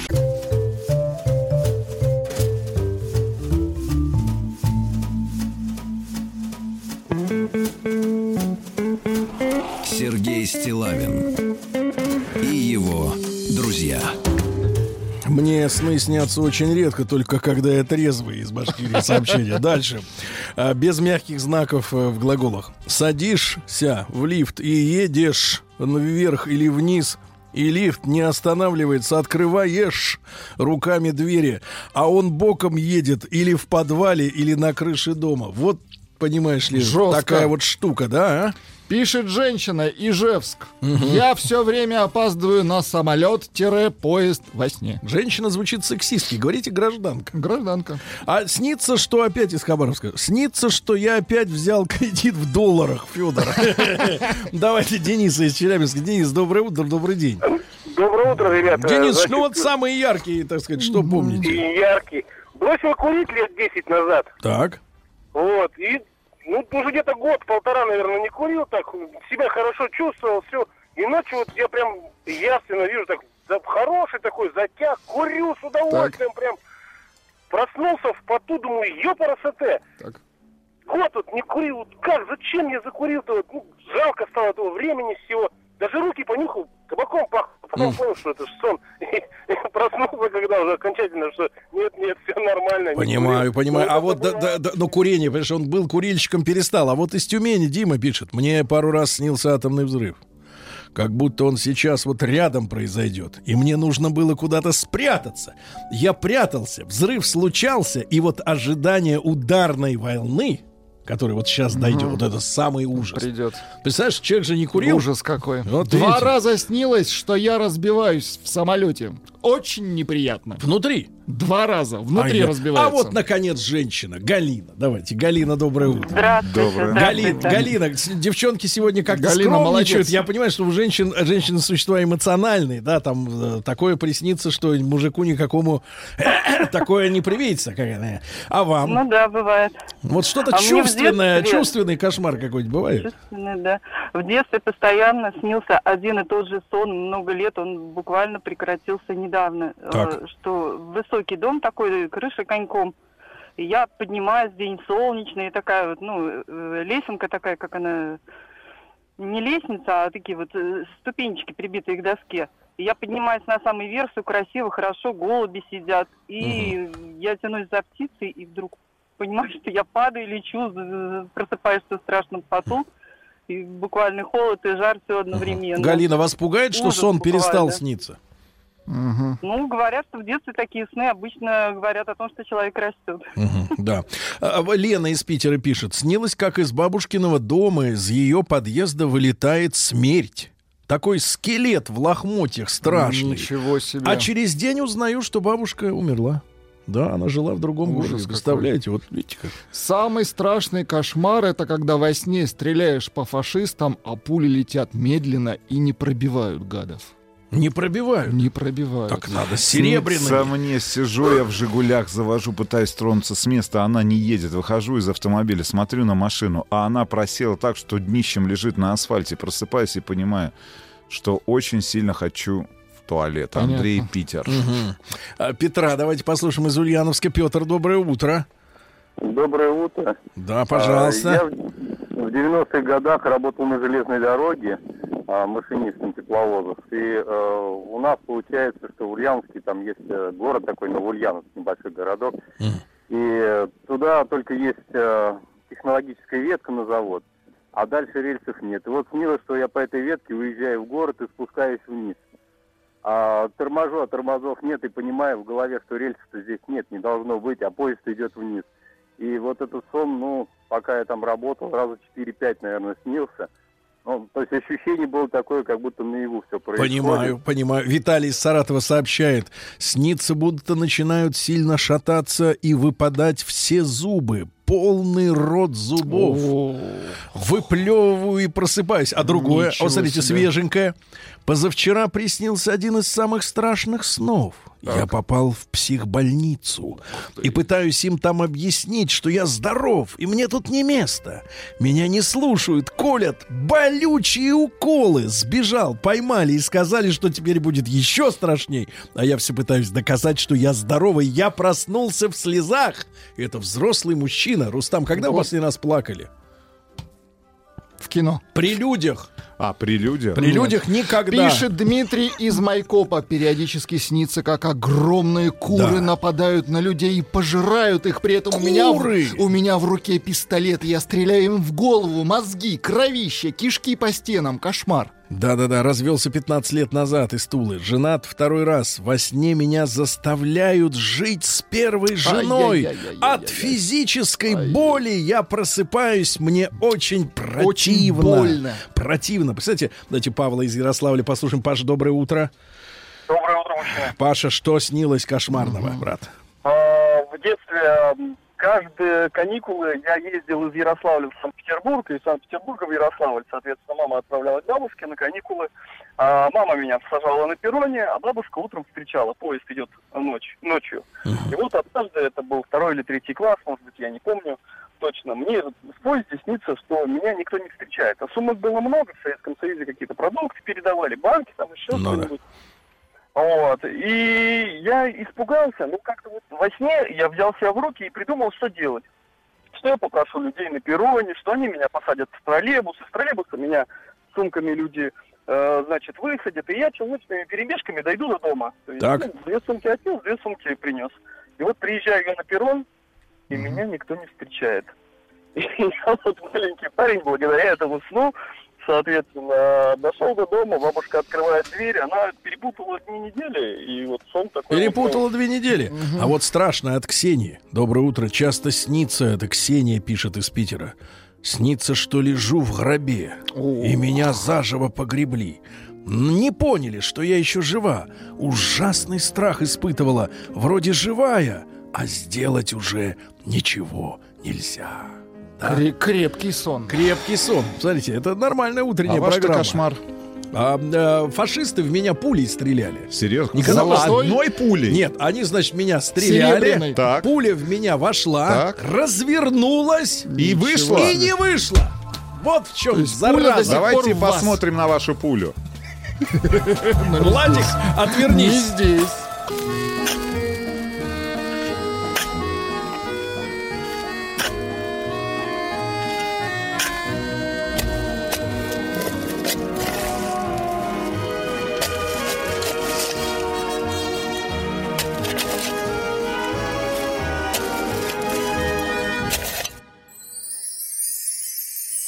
Докопались. Друзья мои, ну что ж, наш проект «Докопались» обо всем, что можно добыть из-под. Вот, э, в данном случае Из земли. Да. И я рад приветствовать в нашей студии вновь Василия Владимировича Ческидова. Василий Владимирович, доброе утро. Доброе утро. Вот очень оптимистично вы настроены, да, несмотря на вот эти глобальные новости. Но я считаю, надо позитив сохранять. Заместитель директора Горного института Национальный исследовательский технологический э, университет МИСИС. Э, Василий Владимирович является кандидатом технических наук. И как вы думаете, друзья мои, какую мы сегодня, как говорится, металюгу возьмем для рассмотрения? Сегодня у нас золото. Золото, да. Оно, оно нужно одному. Да. Золото, да, лучше, когда у одного. Значит, э, Василий Владимирович, э, во-первых, является ли такой вопрос золото самым дорогим драгметаллом, как говорится? Ну, если мы говорим о цене, то, наверное, нет. Ну, вернее, точно нет. Э, Действительно, золото — это один из тех металлов, которые устойчиво в последнее время сохраняет высокую стоимость.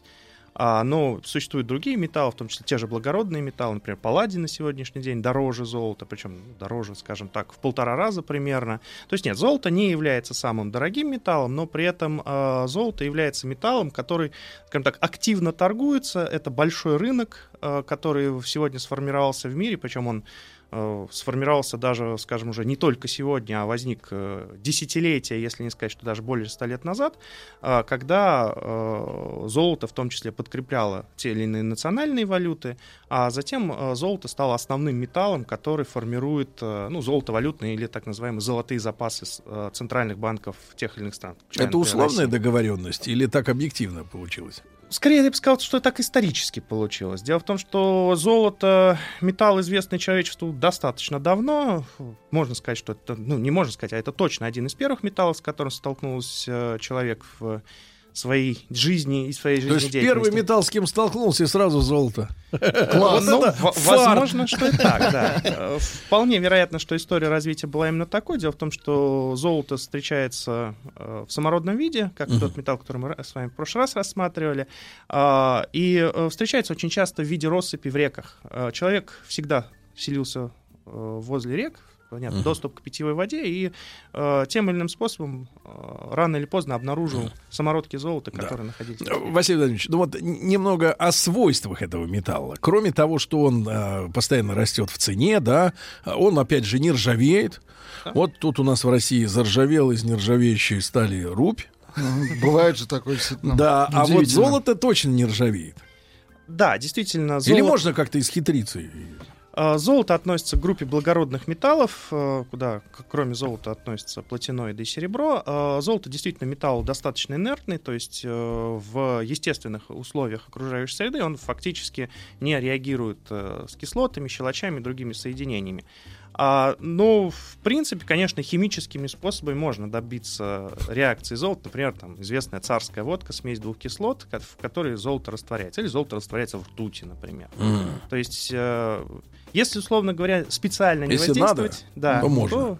Да. А если да, надо, об, об использовании, Василий Владимирович. э, то есть, э, я так понимаю, что в радиоэлектронной промышленности, да, это э, такая штука. Это не, за- сам- не самое. не самая распространенная, а, не самый распространенный вид использования золота. На самом деле, э, если говорить о свойствах, действительно, его физические э, и хи- и химические свойства э, благоприятно, благоприятны для использования в радиоэлектронике, в первую очередь в припоях в тех или иных. Но э, на самом деле на сегодня самое широкое использование золота это, опять же, формирование вот этих золотых запасов в виде чистого металла.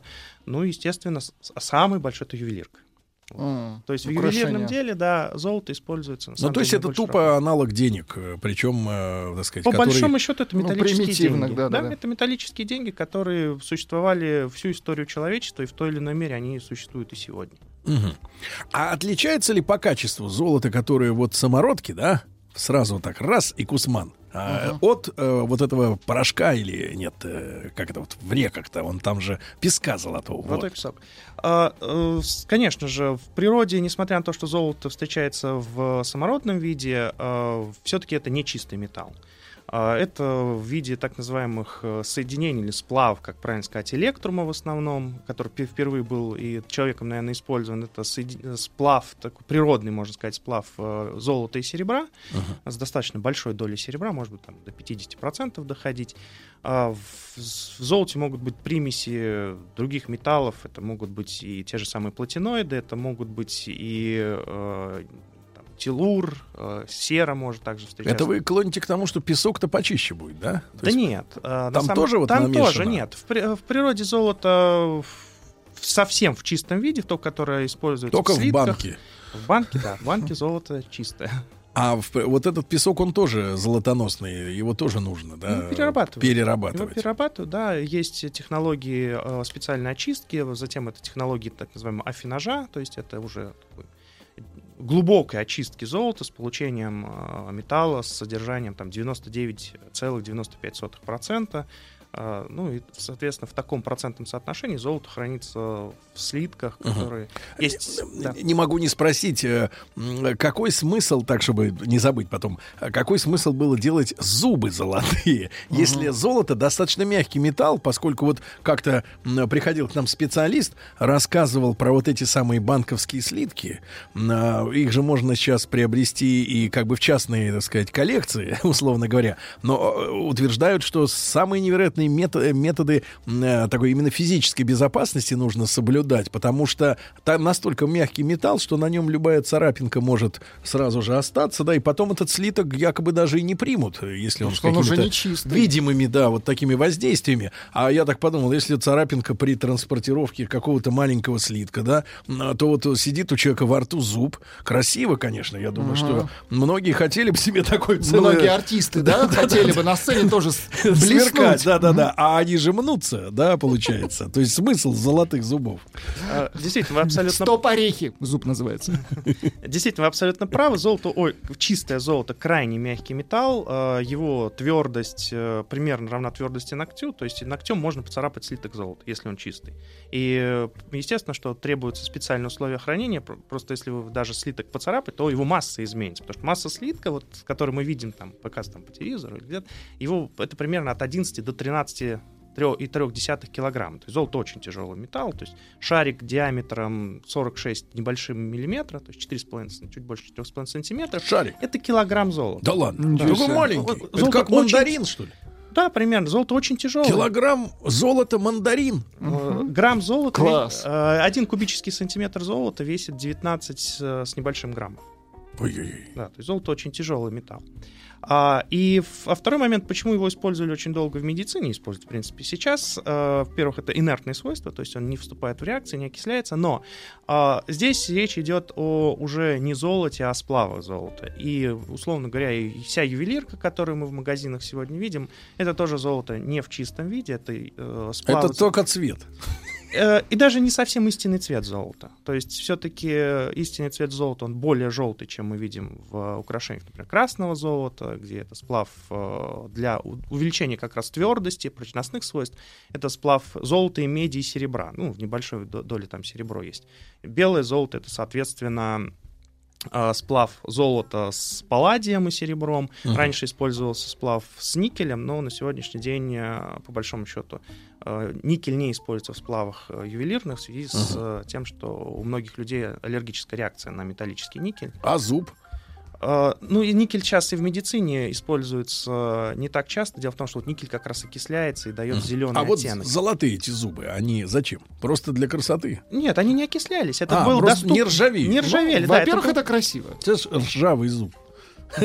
Это оригинально. Василий Владимирович, а ну если уж договорить, да, про ювелирку, э, э, распространено среди мужчин, особенно которые выходят из дома и снимают э, обручальное кольцо, прячут в карман, они говорят, что для мужского здоровья вот кинза полезна, а золото, оно наоборот как-то увядает. Ну, Муж, мужская, так сказать, Забирает здоровье, вся- вся мужскую история. силу забирает. Какие-то научные подтверждения воздействия, да, воздействия. Потому что, с одной стороны, он кольцо снял, а на шее у него толщиной в мизинец цепь висит золотая, да. Вот это п- парадоксально. На дубе там. Или крест большой, хороший, вот, э, да, мощный.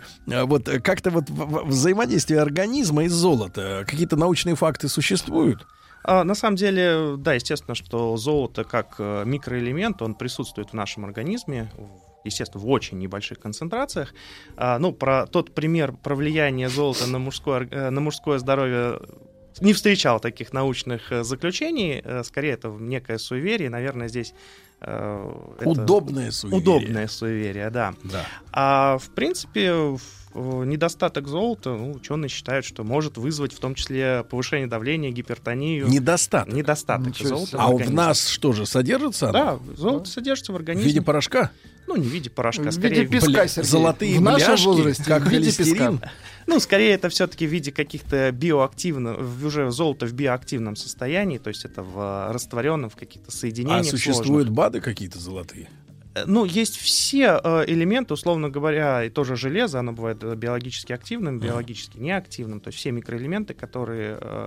есть, условно говоря, даже бактериальные способы получения золота. М. Правда, там как раз-таки золото — это, назовем так, отход жизнедеятельности организмов, когда э, золото... Бактерии, на- на- Бактерии, да. наделывают золото, Да, да? они питаются соединениями серы. А в каких тканях золото у нас? э, с- Э, Ну, оно скорее равномерно распространено. И, И в крови. И в крови, да. да. То есть, ну, это очень маленькие концентрации. А если вот, например, мизерные. помните, как с жиру бесились люди, пили шампанское дорогущее, и там этот вот пыль золотую глотали. Мгм. Э, И это полезно, что ли, получается? Улучшали Они здоровье. потом 200 лет будут жить, вот эти Ну, ребята? это, скорее всего, опять же, больше такой культурный факт и факт э, ну, просто э, престижа, элитарности, Ага, да. То понимаю. есть до сих пор, например, золото используется как некие украшения и в напитках, и для украшения тех или иных. э, Ну и блюд. последний тогда на эту тему вопрос. Не раз мы слышали, уже, наверное, лет как 15, наверное, эта история, а может быть, даже больше, о том, что якобы, ну вот,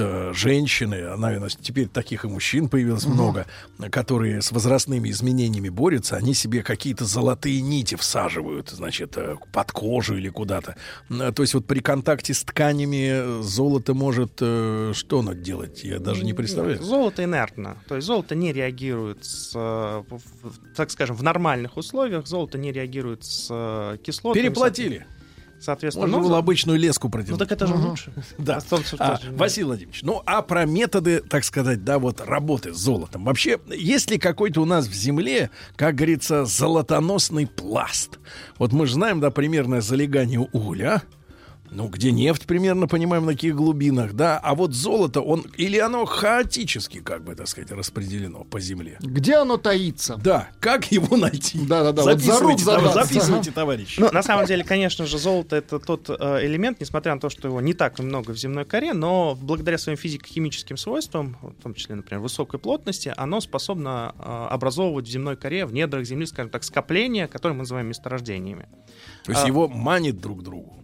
Да, скажем так, друг к другу и к определенным видам горных пород, рядом с которыми, как правило, золото и сконцентрировано. А, золоторудных месторождений достаточно много, есть большие достаточно а, месторождения. На сегодняшний день общие запасы, которые оцениваются геологами, это примерно а, 50 тысяч тонн. Хотя Пи- это не А сколько вот для сравнения есть, например, в запасах России? Э, В запасах России э, самые большие запасы золотовалют, э, золотые запасы у Штатов это 8 тысяч тонн. А в России это примерно, если я не ошибаюсь, в два с половиной раза меньше. А всего есть еще 50 тысяч. Это такие оценочные. да, это, данные? оце- ну, это то, что э, реально на сегодняшний день, так скажем, добыть. При э, годовой добыче порядка э, трех 3300 тонн в год. Ну, там чуть больше э, в 2019 году было добыто. Здесь нужно не путать две вещи. э, добыча золота и выплавка золота. Дело в том, что примерно 25% всего золота, которое сегодня выплавляется, это то золото, которое получается в результате ну, переделов, э, то есть это вторичные, э, вторичное золото, которое там получается. Зубы. Зубы, Кольца. тоже кольца, микросхемы, из которых э, выщелачивают. Ну, техническое Да, такое. техническое, да, это примерно 25%. Вот. Ресайклинг. Да, именно, Yes. именно оно. Вот, э, поэтому действительно есть крупные скопления э, золоторудные. Василий есть- Владимирович, а где по земле вот раскиданы эти, как говорится, Матушки. э, куда переселиться, так сказать? э, ну, сам- С лопатой. с- э, страны, которые обладают достаточно большими запасами э, золота и которые его добывают больше всего, это в первую очередь Китай, Австралия, Россия, США и Канада. То есть вот эта пятерка стран, которая и обладает запасами большими достаточно, и в то же время добывает больше всех. Ну, то есть Мгм. на сегодняшний день Китай добывает там порядка 415-420. А вы сказали, что золото, значит, со- оно соседствует с некими породами, да? Да. А, то есть у них какой-то как, а, кооператив у них, да, у пород. А кто, получается, спутник золота? Э, Ну, зол- э, золото как э, минерал, как и любой минерал, все минералы в земной коре образуют так называемые ассоциации, то есть минералы-друзья. Золото, например, очень часто встречается в- вместе с кварцем в кварцевых жилах. А, Это как бы один из основных рудных источников получения. Кварц? Кварц, да. В кварц. часах, которые? Ну, в том числе кварц это очень распространенный э, минерал, крайне распространенный. э, ну, вот в кварцевых жилах э, встречается золото. Здесь нужно различать два вида золоторудных месторождений. Одни так называемые рудные или коренные месторождения, которые находятся непосредственно в массиве горных пород. Вторые это вот то, о чем вы уже упоминали, это рассыпные месторождения, которые образуются в результате разрушения, природного разрушения коренных, и они сосредоточены в виде, как правило, речных россыпей, откуда Мгм. изначально... То есть они откуда-то текут, где нарушен... Их вот цел- принесло. Да, их принесло, да, в результате того, что золото инертно, оно не реагирует с э, кислотами, кислородом и прочим-прочим, и в то же время оно тяжелое. Золото, попадая в речной поток, достаточно быстро оседает. Мгм. В, так- Тяжелое. да, тяжелое, да, оно быстро оседает и формирует вот эти залежи. А, слушайте, вопросов масса. А э, получается, давайте разберемся, э, как говорится. чего начать добывать? Нет, нет, погоди, где найти сито, где намывать, да. Нет, серьезно. А вот смотрите, а реки же мы знаем, да, что все реки, ну, за исключением, там есть пара исключений каких-то, да, значит, они впадают в море. Правильно? Вот они куда-то текут. А, получается, как ученые-то смотрят на этот вопрос? э, Сколько смыло в море? Э, доля какая? Или успела все в русле, так сказать, Осесть. засесть? Ну, здесь нужно э, как бы раз- различать два момента. Конечно же, в большинстве своем те месторождения, которые образуются, они все-таки образуются в э, начале рек, где они текут по, горным, по горной местности, где как раз и разрушают вот эти золотосодержащие массивы. Мгм. Большая часть, конечно же, оседает в, в самих руслах рек. Мгм. Но часть, естественно, смывается в мировой океан, в моря. Э, Кстати говоря, есть россыпи морские, прибрежные морские россыпи золоторудные, где также возможна добыча э, золота. Ну и в самой морской воде золото в растворенном виде находится. А золото ведь оно, я так понимаю, с миноискателем ты его вот как бы не, не, под- не подымешь, да, со дна? Нет. Оно ж не пикает. Ну, Можно ли ее к чему-нибудь подтянуть? Ага, Каким-то магнитом волшебным. Ну, золото магнитными свойствами не обладает, естественно. Очень плохо. Да, то есть э, таким образом э, его не получишь. Да. А, Но зато как бы основной э, принцип, благодаря которому сейчас золото и добывалось долгое время, особенно из россыпи, это вот большой, большая плотность, большой удельный вес за счет вот этих так называемых, ну, не сита, а лотков, да, которыми, где проходила промывка, соответственно, легкая фракция а, удалялась, а Мгм. тяжелая фракция в виде золота Но мы когда смотрим вот сериалы про уголовников, э, там, где вот люди намывают, там вот это все. ситом обычно, да. Потом, значит, соответственно, они это Потом дело- они воруют, не все их ловят. Не все показывают э, начальнику участка, да, и так далее. А Там э, на, на съемках, по крайней мере, ну, ху- художественные съемки это всегда как бы... Риск. Ну, они, э, во-первых, конечно, риск, да. Во-вторых, конечно, они делают картинку. То есть я м, все прекрасно понимаю, что любые телевизионные съемки, сделанные для вот публики широкой, они могут отличаться от реальности как бы достаточно кардинально, потому что на картинке надо что-то показать. Так вот, там они показывают, что вот э, из реки якобы намываются, ну, куски достаточно большие. То есть это не пыль какая-то, Крупные, да, там да. не порошок, а да- даже вот прям, ну, там по сантиметру там или по полсантиметра шарики эти. Да, бывает и такое. Б- есть это не врут? Нет, самородки, которые находили за историю человечества, это они измерялись килограммами даже. Килограммами? Даже десятками килограммов. Ничего Э. Самородок треугольник, который был найден на Урале, он весит, по-моему, порядка 36 килограмм. Ну, это в Ничего России. себе. Э, 36. Да, то есть один, один самородок. Друзья мои, сегодня с нами Василий Владимирович Ческидов, э, э, кандидат технических наук. Мы в рамках нашего проекта докопались, э, э, говорим о золоте, о том, где его можно найти. Друзья мои, если есть э, хороший магазин с лотками, присылайте к нам в WhatsApp координаты.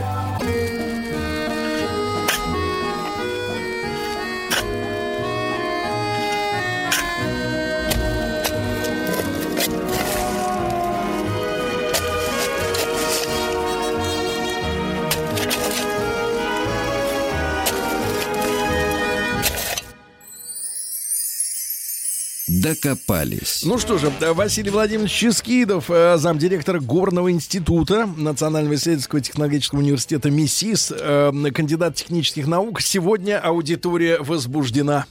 Э, Василий Владимирович спрашивают обо всем. Давайте пройдемся по вопросам. Например, добрый день из Свердловской области. А легально ли сейчас взять сито и добывать э, м, золото? И если найдешь самородок, его нужно декларировать или кому-то сообщать, Да, любопытно. э, какие права имеет нашедший золото. Ну, вообще, дело в том, что Василий Владимирович не из НКВД. Даже не из прокуратуры. Я думаю, что это надо обращаться в другие, э, так сказать, компетентные Ну, органы. на самом деле, все, что касается у нас вообще разработки, э, разведки даже и разработки месторождений полезных ископаемых, и добычи полезных ископаемых, естественно, регламентируется государством. И э, золото, тем более как э, стратегический металл, э, в общем-то, тоже попадает под эту категорию. А Здесь нужно сказать следующее, что для того, чтобы даже вести разведку, нужно получить лицензию в Государственном комитете по запасам. А если изображать грибника? Ну, с ситом это сложно делать, наверное. Оно большое? Вот. Ну, не сильно большое, порядка там в диаметре полуметра, но Который ищет песок. с, определенным составом. А, на самом деле э, у нас э, регламентирован, э, естественно, что случаи бывают всякие, когда человек мог случайно найти Ну, конечно, люди пистолеты находят. а Случайно автоматы, да. Да, поэтому и самородок Схроны. тоже можно найти. А, Естественно, что его нужно сразу же задекларировать, и хранение золота, в, не ювелирного, так, так называемого золота, в, если я не ошибаюсь, больше одного грамма, оно у нас карается законом. Да вы что? Погоди, То есть это как с наркотиками? То есть Ну, надо сразу, Это нелегальное золото. сразу плавить в цепь лучше. А, Но его нужно тогда тоже регистрировать, чтобы на нем поставили пробу и прочее, прочее. Пробу ставить негде, да. Значит, смотрите, а вот в Кемерово люди, так сказать, более практичные.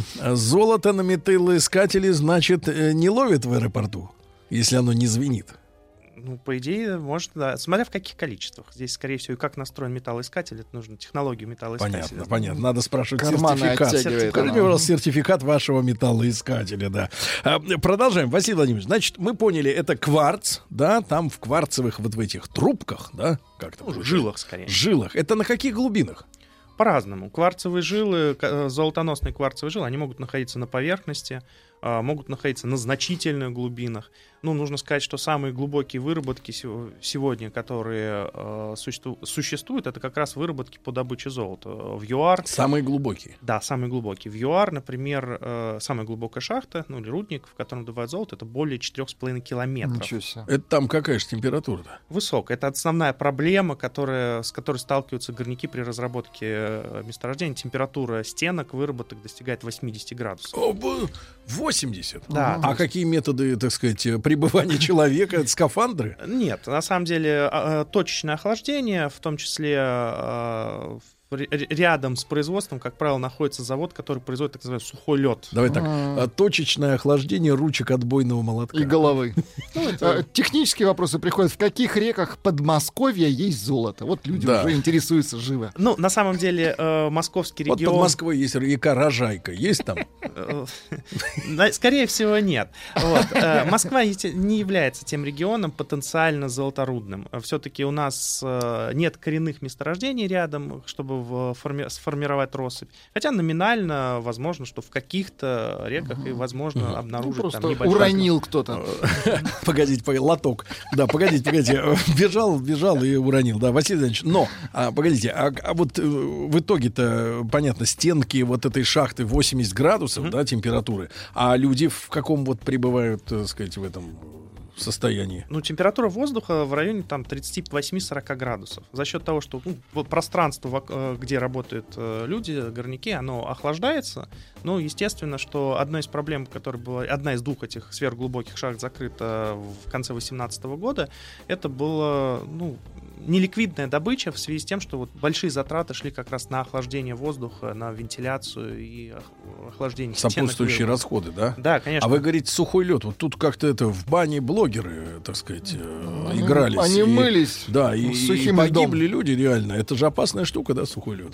Ну, это сухой лед, это же скажем так, кристаллический углекислый газ, который находится... То есть, если он выделится, то человек просто задохнется. Ну, если в больших количествах, ну, как правило, он не выделяется. Это все-таки замкнутые системы, которые там по трубкам или определенным другим образом. А, он не просто лежит лед. Нет, нет, Не- конечно. ну, понятно, понятно. Да, Василий Владимирович, а у нас тяжелая добыча золота вот на территории России? То есть, потому что про нефть, про нашу говорит, у нас нефть тяжелая. Ну, тяжелая не в том Ну, смысле, что она тяжелее, как бы другой. Дорого достается Да, она не на поверхности, да. А вот с золотом у нас попроще получается. Э, Сложно здесь это оценить. На самом деле, вообще все, что касается добычи полезных э, ископаемых в России, у нас все непросто. Во-первых, это связано с климатическими условиями. Если посмотреть э, на карту и посмотреть, где у нас добывают золото, это в основном Дальний Восток, Магадан, Колыма, как говорится, Чукотка, а, то это все-таки области с ну, не самыми благоприятными климатическими условиями. И добыча совсем непростая. То есть э, на сегодняшний день не нужно ведь забывать, что содержание золота в той руде, в которой добывают, это ну, 2 грамма на тонну руды. 2 грамма да, на тонну? всего лишь 2 грамма, да. Это считается руда, которую уже выгодно сегодня добывать открытым способом. Это выгодно? Это выгодно, да. 2 грамма на тонну. Да. Вот. Да. Причем, э, скорее, ну не скорее всего, это точно, что в дальнейшем это число еще уменьшится. И однограммовую руду, так называемую, тоже будут вполне разрабатывать и разрабатывать технологии по выделению из нее золота. Мы в конце концов упремся в ситуацию, что золото наконец кончилось.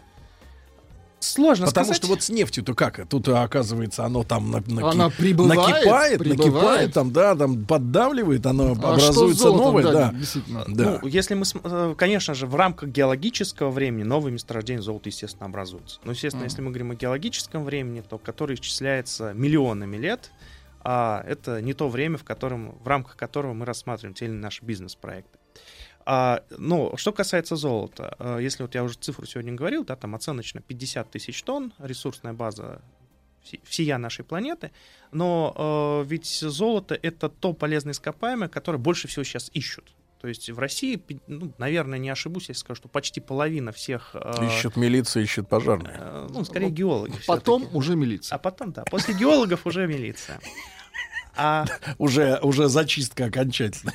а, но в то же время геологи э, стараются пополнять ресурсную базу, ну и России, и в других странах тоже э, такая же политика ведется. То есть за счет развития технологий мы можем возвлек- э, вовлекать э, в отработку и в добычу э, ту руду, которая все с меньшим и меньшим содержанием, которая находится на все больших и больших глубинах. То есть, с одной стороны, запасы исчерпаются, то есть уменьшаются, с другой стороны, мы их постоянно пополняем новыми открытиями. Поэтому сказать, что когда-то наступит момент, что золото совсем кончится, наверное, нет. Но вот эта угроза того, что золото конечно, ну, ресурсы исчерпаемы и э, достаточно маленький период, он один из факторов, который повлиял э, на рост цен в последнее время, потому что страны э, скупают золото, в том числе в, в связи с опасением того, что общемировая добыча упадет в связи с исчерпанием базы. Мгм. А, кстати, вот э, на количество золота, которое у тех или иных стран, оно может быть э, секретной информацией, например. Например, э, сокрыть золото с целью поднять цены на него. От других игроков, да. Конечно, эта история достаточно... Ну, э, страны публикуют э, некие официальные, скажем так, э, отчеты о состоянии э, баланса з- золотых запасов, но в то же время э, мы живем в условиях рынка, когда золото, это как и нефть, она, золото торгуется э, в режиме реального времени, и, э, скажем, сейчас порядка одна тройская унция сейчас стоит 1600 с чем-то долларов. Ну, А если вот э, в грамм в рублях, ну, тройская унция это 31 с небольшим грамма. так, Ну, то есть поделить Владик, 1600 это на сложно. 31. да. делить Нет, тысячу. лучше. А вообще вот за последние сто лет динамика цен на золото, она вообще дорожает? А, нет, здесь были и падения, и, И взлеты. Но сейчас цена на золото не рекордная, скажем так. А, А. Ну, близко к рекордной. А, по- По-моему, 1800 с чем-то долларов за тройскую унцию это максимальная цена, которая больше, чем 1800, там э, до 2000. Вот, э, но сейчас не рекордная, но высокая цена, причем на золото цена стабильно высокая. Почему сейчас и золото рассматривается как э, сырье, которое ну, наиболее целесообразно, в- куда вкладывать э, Вот ресурсы. товарищ из Новокузнецка, Николай его зовут, 27 лет, явно человек, которому от дедушки достался, на, достались остатки набора «Юный химик», спрашивает, «А расскажите о способе выщелачивания золота. Это о чем идет Выщелачивание, речь, это как, товарищ? Э, Выщелачивание — это процесс, по большому счету, э, перевед- э, когда из твердой фазы, из твердого состояния золото переводится в жидкую и таким образом вымывается, скажем, из э, породы. Процесс выщелачивания это на сегодняшний день один из процессов э, получения золота. Он а, экологически опасный? А, ну, начнем с того, что выщелачивание золота проводится двумя способами, самым распространенным. Один устаревший сегодня практически не, не производится. Это выщелачивание с помощью ртути. Мгм. Когда металлическая ртуть, растворяя золото, проходя через породу, растворяет золото и повышает в нем содержание. Соответственно, в, в- в этом растворе повышается содержание, с которого потом золото осаждается. А второй э, вариант это выщелачивание с помощью э, синильной кислоты, с, как правило, цианистого О, натрия. опасно. Э, Да, ну мы знаем, что цианистый калий один из одно из самых ядовитых соединений, да, которое используется в виде яда. Ну, цианистый натрий не менее опасное соединение. Сейчас э, используется либо замкнутый цикл, когда, по большому счету, в окружающую среду просто это э, соединение не попадает, э, проходи- по- порода попадает в замкнутый цикл, выщелачивается в больших емкостях, назовем так, и потом э, очищается порода, которая выходит из этих емкостей. На этой неделе 80 лет Чаку Норрису. Я тут подумал, Чак Норрис выщелачивал э, золото при помощи цифровых термометров. Да, Василий Владимирович, но эти производства какую долю дают? Вот э, если брать э, химические вот эти вот... Не, э, Это большая доля. Большая На сегодняшний день э, рассыпные месторождения это уже, ну, во-первых, естественно, что их отрабатывать проще, дешевле, э, но их уже осталось крайне мало. Old school. Да, ну не то, что old school, но их просто мало, их Это физически винтажные мало. разработки. Да. И Для в мире для туристов. В мире большая часть как раз золота. А, а вот такой вопрос. э, Вот смотрите, э, Василий Владимирович, э, вот когда в интернете смотришь, например, фотографию, которую много раз копировали, и даже цифровая, да, если она не в файле, а с экрана, например, Мгм. фотка, несколько раз она вот так вот оборот прошла, и качество все ниже, ниже, ниже, детали все размывается, размывается. Если мы берем оборот золота вот вторичного, да, кольца, серьги, зубы, э, так сказать, прочие, прочие дела, а, золото изнашивается от а, вот этого, от этой переработки, да, какое-то количество утрачивается, или в объеме своем оно, собственно говоря, вечное, да, и вот эти все переплавки туда-сюда, из зуб там в монеты, из не монет, да. Нет, естественно, теряем. Мы теряем даже, если говорить о ювелирных окраш- украшениях. Так. Какие-то украшения физически мы можем потерять. Не-не-не, а вот пере, пере- переплавки. Вы- Если мы говорим о качестве Да. э, золота, э, качество золота нет. Здесь, скорее всего, сложно говорить А о объем? Объем, конечно, какой-то теряется. Уходит. Да, уходит, да. И общий объем, начиная с того, что общий объем добытого золота достаточно большой за э, всю историю человечества. Но начиная с того, что мы теряем его, проводя там кольцом по какой-то поверхности, просто в- истирая да, его, э, потом в переплавках часть золота, естественно. То есть в теряется. этих самых, э, в метрополитене поручни, они же золотые, да? Ну, Они же все натерты золотом. Ну, там женщины, они же руками впиваются, чтобы не упасть. То а есть у них основная там масса кольца. золота, она в Кольца. метро. Вот Сергей хочется про это Да, в этой, в резине в этой. Ну, была же такая, была истори- исторический факт, есть такой, что один из банковских работников, Так. э, он работал с, с монетами золотыми, и э, потом э, вот эту холщовую под- э, подложку, на которую Ага. он перебирал монеты, он э, забирал и из нее выплавлял э, золото за счет того, что монеты, которые мягкие, они Ага. истирались об эту холщовую подложку, и он таким образом накопил себе достаточно большое состояние. На Правда, его квартиру. потом раскрыли. Да, он купил там себе какой-то А что особняк. он должен был делать? Ну, фактически его обвинили в воровстве. То, что А у он- кого он украл? У банка, который- у которого он... э, А не надо монеты- тереть, правильно? Очень хорошо. Друзья мои, ну и, конечно, мы Василия Владимировича сегодня будем э, пытать относительно алхимии, потому что это самая важная штука. А, Потому что намыть там или э, ртутью, как, как говорится, выдавить. И как, кстати, в России обстоит, мы же всегда впереди научного Нет, не мы. Шарлатаны основные вот в Европе. Там же они, да, вот Там эти все шарлатаны, сидели. а у нас А у нас ученые. Да, колдуны. Вот. Ну и, соответственно, друзья мои, об этом мы поговорим сразу после короткой рекламы. Василий Владимирович Ческидов, замдиректора Горного института Национального исследовательского технологического университета МИСИС, кандидат технических наук. Э, Если не успеваете послушать в прямом эфире наш проект «Докопались», это можно сделать в удобное время на сайте радиомаяк.ру, в подкастах и в iTunes.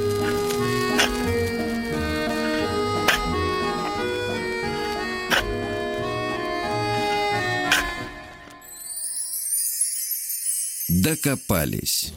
Так, друзья мои, э, Василий Владимировича Ческидова сейчас начинаем пытать относительно, конечно, алхимии, так называемой, да? Все мы помним из школы, вот кто-то из детского сада, кто поумнее, вот что был такой философский камень, да, якобы. Ну, то есть его искали а, для того, чтобы вот этот вот, э, значит, некое вещество помогало из, как говорится, как по-русски, из Г делать конфетку. То есть, условно говоря, из неблагородного металла, да, сварганить золото.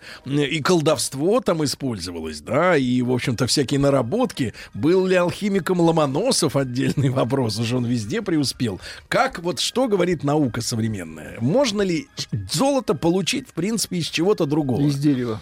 Ну, если- Если говорить об алхимии, на самом деле, да, э, пытались э, в основном алхимики средневековья, да, получить из ртути э, золото. э, Ну, естественно, что на, на тот период этого не получил, э, сделать не, удал- э, не удалось, хотя алхимия как некое течение, э, оно привело к, к ряду открытий в области химии. Это- Реальных. да, реальных и полезных, которыми мы пользуемся во, многом случае, во многих случаях до сих пор.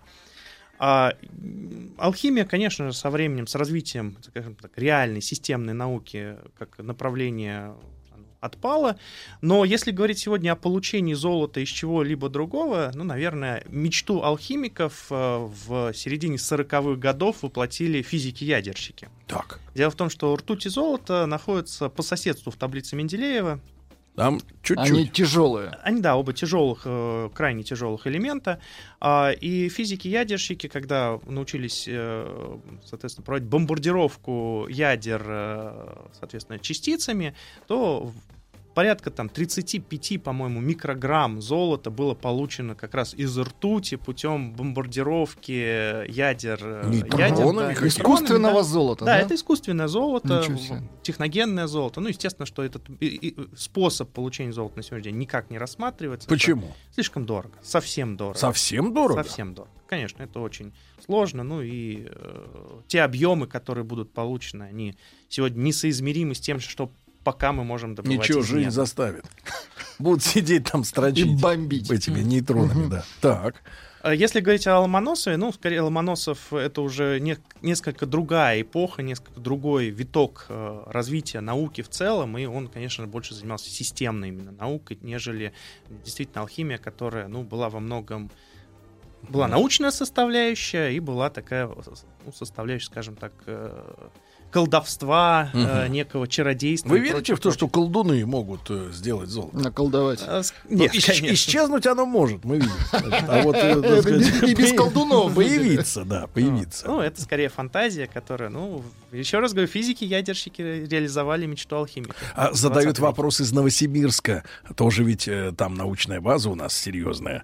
Э, Правда ли, что из золота делают лекарства? Так, так, так, так. Если, например, у тебя золотое лекарство, то ты более здоровый. Золотая таблетка такая, от всего лечит. Да, сразу чик, Зо- и это Да, сказать, в да. ломбард и Соединение золота действительно используется при производстве лекарств, э, в том числе это заболевания, связанные с костной, систем- с, Мгм. э, костными системами, соответственно. А, И в медицине используются изотопы золота, определенные изотопы. Изотоп это как по-нашему? Ну, изотоп это определенные атомы, имеющие определенный вес. Соответственно, они радиоактивные, эти изотопы, как правило. А золото может быть радиоактивно. Ну, золотом ну, бомбят, Сергей. Вот. И, соответственно, это используется при лечении, в том числе онкологических заболеваний. Золотые. Ну, это, наверное, дорогие, так сказать. Ну, там не, совсем небольшие, ко- естественно, концентрации. Ну, это небольшой объем. частицы. Да, это частицы, да, но которые действительно используются в современной медицине в виде вот либо лекарств, либо в виде каких-то, соответственно, уже препаратов. Мгм. И, э, Василий Владимирович, что вы порекомендуете э, вот аудитории, если вдруг в подъезде наткнешься на слиток? э, Как себя вести правильно, золото, да. да, Радоваться, вот. грустить, пройти мимо. Да, пройти мимо. Указать участковому. Я видел там слиток. Я не брал. Вот, вот как Все вести, туда, да, как вести себя золото, да, что правильно? делать, Просто вот да. на- когда вы приличный человек. А, на самом деле у геологов есть такая ну, полу- Поговорка. полушутка, полупоговорка. Если ты в поле нашел золото, то лучше оставь его там, где ты его нашел. Вот, Потому что дело в том, что ну, действительно есть много историй, связанных таких э, не самых радостных историй, а действительно э, были там длинные разбирательства, Ну, это, связанные наверное, с свидетельствует просто о том, что, э, так сказать, э, большое количество просто историй закончилось неудачей. А, а об удачных историях нет, Мы э, нет- знаем. нет резона звенеть. Неудачная Да. реализация. Ну, естественно, что если мы нашли золото именно в э, природном состоянии, то, конечно же, об этом необходимо сообщить, потому что, ну, возможно, вы станете в конечном итоге первым первооткрывателем месторождения какого-то нового. И вам поставят памятник. Ну, в том числе, возможно, и В интернете. Да. А, э, конечно, отдельная совершенно тема, которую надо, конечно, исследовать не э, с кандидатом технических наук, а с э, людьми из другого ведомства. Э, Теневой рынок зо- золота, который явно существует, да, ведь? Я так понимаю. Естественно, мы понимаем, что когда есть рынок открытый, когда это большие Мы деньги... понимаем масштабы, э, он примерно сопоставим по объемам? э, Нет, конечно, нет, нет. Он не сопоставим с теми объемами, которые э, рынков на государственных уровнях. Все-таки это измеряется тысячами тонн, которые на и, доб- и добыча, и накопление золота, Мгм. использование. в А тут грамулечки, да. А, вот, и, Василий Владимирович, усваивается ли золото, если его съесть? Нет. Не усваивается, Ну, да. то есть вы его Не не потеряете. да, вы его не потеряете, да, обрел и потерял. А, Василий Владимирович Ческидов, кандидат технических наук, как всегда, огромное спасибо, Василий Владимирович. Большое Спасибо вам. спасибо, да. А, проект «Докопались». Студия кинопрограмм «Телерадиокомп» представляет Просто э, 40. Просто Не просто Мария. Дорогие друзья, э, ну что же, я рад приветствовать в нашей студии Марию Киселеву, доктора психологических наук, правильно? Да. А, да, да, да, да. Ну, есть еще регалии, но мы о них попозже пока умолчим. А, Мария, мы рады вас- вас видеть. А, Я тоже очень рада. Говорят, говоря- говорят, э, так сказать, замирает международный туризм. Замирает, да. Замирает. Будем развивать внутренний. Ну Вот, будем лечиться здесь. По радио, я имею в виду, да. И, э, Мария, значит, у нас много, как всегда, э, тем, для которых нужен, требуется ваш э, научный комментарий. И э, прежде всего, вот какая история. Я вчера в новостях прочел э, эту, значит, это сообщение. И оно прозвучало как гром среди ясного неба, потому что, э, значит, авторитетный источник извещал, э, что среди 800 тысяч неплательщиков алиментов в нашей стране, ну, вот те, которые бегают от Мгм. детишек, э, значит, единокровных, большинство женщины. И это прозвучало как самая настоящая сенсация. Потому что у меня в голове, конечно, как и у всех, наверное, присутствующих, вообще всех наших слушателей, в голове кто такой алименщик, да? Это гадина, а, значит, э, Мужик. поганый кабелина, который, значит, родному ребенку, значит, жмется отдать копейку, изображает из себя безработного, а сам э, перескакивает с Порше, да на, понимаешь ли, да на Панамеру, вот, ездит с новой бабой на моря, а ребенок голодает. И вот этот устойчивый образ алименщика, которого, кстати, прижучивают при помощи таможни, да, вот ну, посылают туда документы, а он на границу приехал с паспортом, и ему говорят, давай обратно, заплати, потом спи спокойно. Ну и в итоге вот м, образ алименщика как мужика, э, да, он устойчивый. Я поделился вчера в соцсетях с этим, а этим открытием с моими э, читателями, подписчиками, вот, и, конечно, обнаружил, ну, просто... а, взрыв ядерный негодования со стороны женской части моей аудитории. А, э, женская аудитория просто не могла вот физически, я чувствовал это на физическом уровне, принять этот факт как Я вообще верю Вас уличили во вранье? Да я, я что, я передаю официальные, так сказать, сводки информбюро, как говорится, да, но, но дело в том, что вот э, неприятие э, такой картины мира, значит, вот оно было обнаружено мной, и мне, ну, там аргументов, конечно, нет, э, потому что их не может быть. Какие аргументы? Что можно противопоставить, э, так сказать, э, официальному там э, источнику, Ну, да? Но из серии, что, мол, вы не так все поняли, вы все извратили и так далее и тому подобное. Значит, Мария, по этому поводу несколько вопросов. Во-первых, хотел узнать, а, если мы говорим о неплательщицах, да, неважно, больше их, меньше на самом деле, но вот просто, насколько женщине сложнее расставаться с деньгами, чем мужчине? Ну, я Вот думаю, чтоб мы здесь первично нужно просто. понять, насколько женщине сложнее расставаться с собственным ребенком. Если она должна платить алименты, соответственно, она не воспитывает этого ребенка, отдала его, оставила у отца. И я думаю, что если ей легче так, то, в общем-то, наверное, с деньгами ей будет сложно тоже расстаться. То есть, если ей легко расстаться с ребенком, то с деньгами, наоборот, будет очень сложно в данном случае. А если говорить о, о- в норме, на своих детей, конечно, женщины тратят значительно больше, чем... Ну, В это норме. не сложно, да. Это как раз вот скорее перебор некий. То есть и то, что я вижу, они на себя-то не тратят, все на детей. Как бы И- наоборот, забывая. Но мы, если мы говорим о типе женщин, которые, повторюсь, оставила с отцом, а, такое, к сожалению, бывает, и именно по причинам ну, какой-то нелюбви к этому ребенку и отсутствия привязанности, то я думаю, она даже быстрее ну, как-то забудет о его существовании, и, в общем-то, Мгм. эти деньги действительно наверное, перечислять не будет. Но количество, мне кажется, преувеличено. Мгм. Хорошо, хорошо. Ну, это цифры, да, с ними можно работать. Но, Мария, вопрос-то вот какой принцип еще важный. Э, Вы сказали о привязанности, да?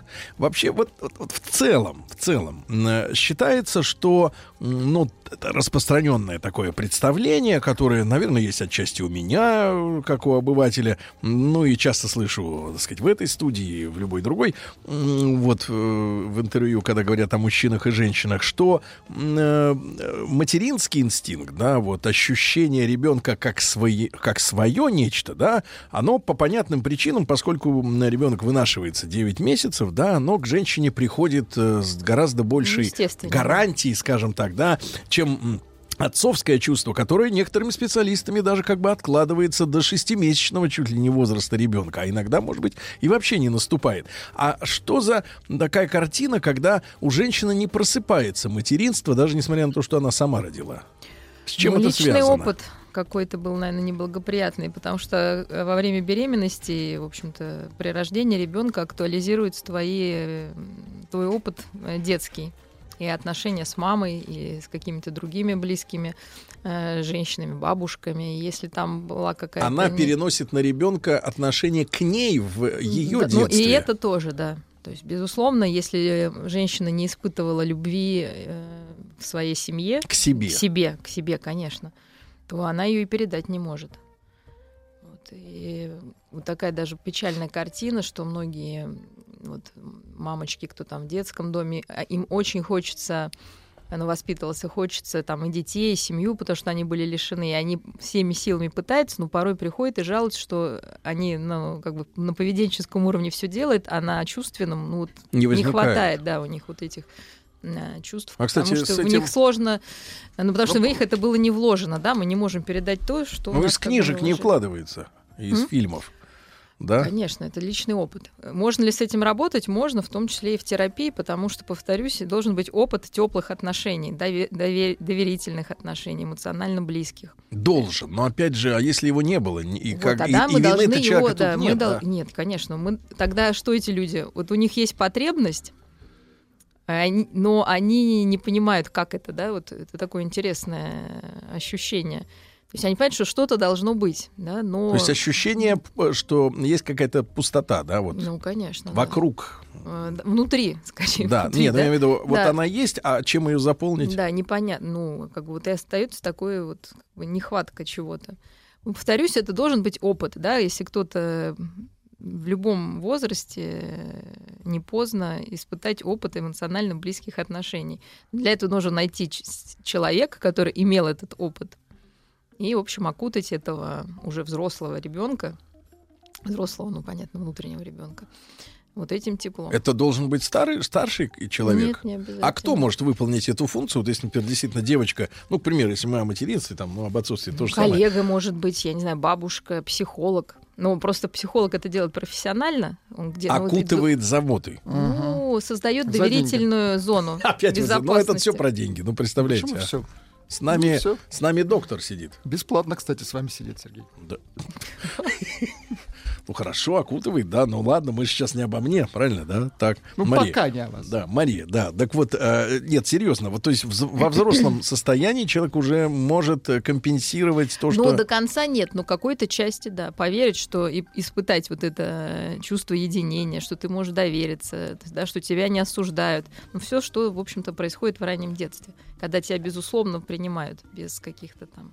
Не потому что там Без горшок требования. пописал, да, а потому что просто тебя любят.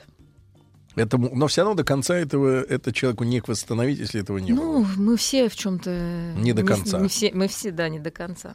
То есть А- это- нет такого человека, который прям вот А насколько тогда, Мария, если уж со всех сторон посмотреть на эту ситуацию, да, э, рождения ребенка, насколько э, действительно вот справедливо это мнение, что мужчина до полугода, чуть ли не рождения там пупсика, он, соответственно, вот э, как мужчина растет, вызревает уже после Но рождения. мужчине сложнее, особенно если его не вовлекают в уход, потому что привязанность это то, что действительно растет. У женщины она возникает быстрее, там, потому что есть и гормональный некий фон уже готовый, с одной стороны. С другой стороны, она в постоянном контакте с этим малышом.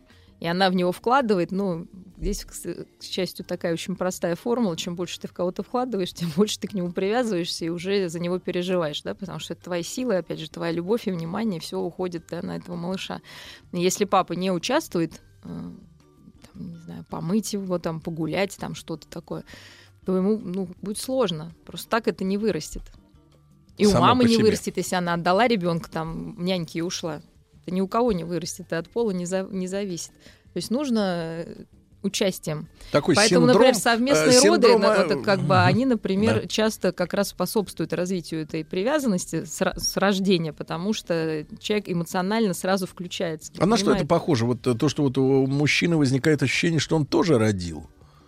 Как бы вот... э, Ну, что это... со- Ну, сопричастность. Сопричастность, конечно, потому что это очень эмоционально заряженный момент, и а, мы понимаем, что все эмоционально Такой заряжено. стрессово-положительный. Ну, стрессово-положительный, я надеюсь, да, что будем надеяться, что у всех он стрессово-положительный в плане, что там ребеночек здоровый, все без осложнений, но это объединяет, безусловно, и родителей как пару, да, и ребенок, малыш этот Мгм. не уходит какой-то там к тете, дяде, Да. да. на руки, а сразу к родному папе это ощущение, да, что вот его не было и он есть, конечно, оно сразу включает вот Мгм. это вот, что это мое, да, потому что А ребенок если вот, на э, 50% в любом случае. А если что? А если взять классический пример, вот Арина Родионовна, да, вот Александр Сергеевич явно испытывал... воспел. Явно воспит, а, испытывал к ней более сильные э, Потому что она его объект чувства. привязанности, А конечно. родителей он не видел. Про мам... Нет, Да. про отца мы кое-что еще слышали, но мать, Ну, мать вообще смутно. как-то Ну вот это нам очень пример, да, что, естественно, тот, кто будет рядом с ребенком, Арина Родионовна, мама, папа или собака, в общем, этот... Или э, почтальон Печкин. Да, то, или почтальон Печкин, в общем-то, он и станет вот этим первичным объектом Погодите, и привязанности. Собака может? Конечно. Погоди, так это же мауглизм какой-нибудь? Ну, есть Маугли, да. Ре- Ничего Синдром себе. Маугли? Нет, ну серьезно. Серьезно?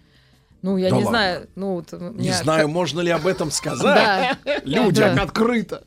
Погоди, Ну- реально бывает, что ребенок вырос с котом, например. С собакой, да. Вот это, вот это у меня наше коллега, время? или да, вот это у меня Индия? коллега, она работала в интернате, так, так. и им э, принесли ребенка. Но я скажу страшную просто, да, историю, что мать, она родила, ну там, понятно, социально, и выбросила ребенка с собакам, чтобы они его съели. И собака, ну она сука была, ну в смысле э, Девочка. кормящая девочка, да. Собака-мама. Собака мама. Это наше Она- время? Наш. Какой ужас. И потом этот ребенок, он не ел, там, не мог в одежде, там, вот он сколько-то там жил, там, год там или что-то. Год Жесть. с собаками? Год? Елки, это И он, да, не ел, и вот она говорит, едешь с ним, там ну, какие-то прививки, и он кусался, ну, как бы.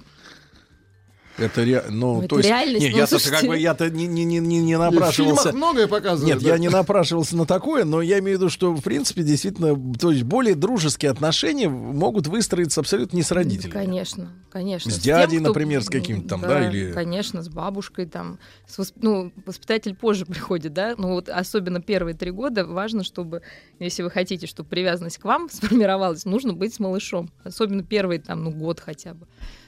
Тогда вы будете для него, ну, вот как Арина Родионовна, на всю жизнь там, да, близким человеком. А вот претензия, например, пришла. Ну, она явно чувствуется в интонации из Питера. А если муж сухарь, что если ему даже колыбельную не пели, то как его раскрутить на эмоцию? Ой, расскажу. Муж сухарь. Да, есть такой момент. э, Опять же, если действительно не было опыта вот это сюсю там, да, ой, какие ножки, ой, какие ручки. Ну, не было у человека опыта. Это у мамы, может быть, и у папы. Ну, у всех разное воспитание. Колыбельные не пели, по споку воспитывали. А, то По если... споку это я поясню тебе, Владик. Я однажды имел, имел удовольствие. Да, да, с золотой медали окончил школу Спока. Не, ну реально, я вот э, видел плоды этого Ну-ну. воспитания у у реального человека, ну вот уже сейчас взрослого, да. Но это какая история? Это история, что, например, все по часам. То есть, например, ребенок начинает пить, э, есть грудь, кормиться грудью, а через там 35 или 42 секунды его, соответственно, пам Я отрывают. помню, это очередная мода была. Да, да, это На- мода, была. на него. да. Вот, а, все это выросло в то, что у человека психозы. Психозы самые настоящие, причем а, лютые. Я, как вспомню, честно говоря, так вздрогну, потому что я даже не знаю, что хуже. Подобные психозы или психозы женщины, которая перепила, и у нее закончилась в голове запись, и она ведет себя просто э, хаотически. Это страшная вещь. Ну, вот, ну, тогда мы заражаем. Вот я просто по младенцам, это вообще моя тема. Иногда у мамы, там, может, нет такого чувства, но э, младе- человеческий младенец настолько э, притягателен, э, что он всем своим видом и желанием контакта ну, способен разбудить даже сухаря.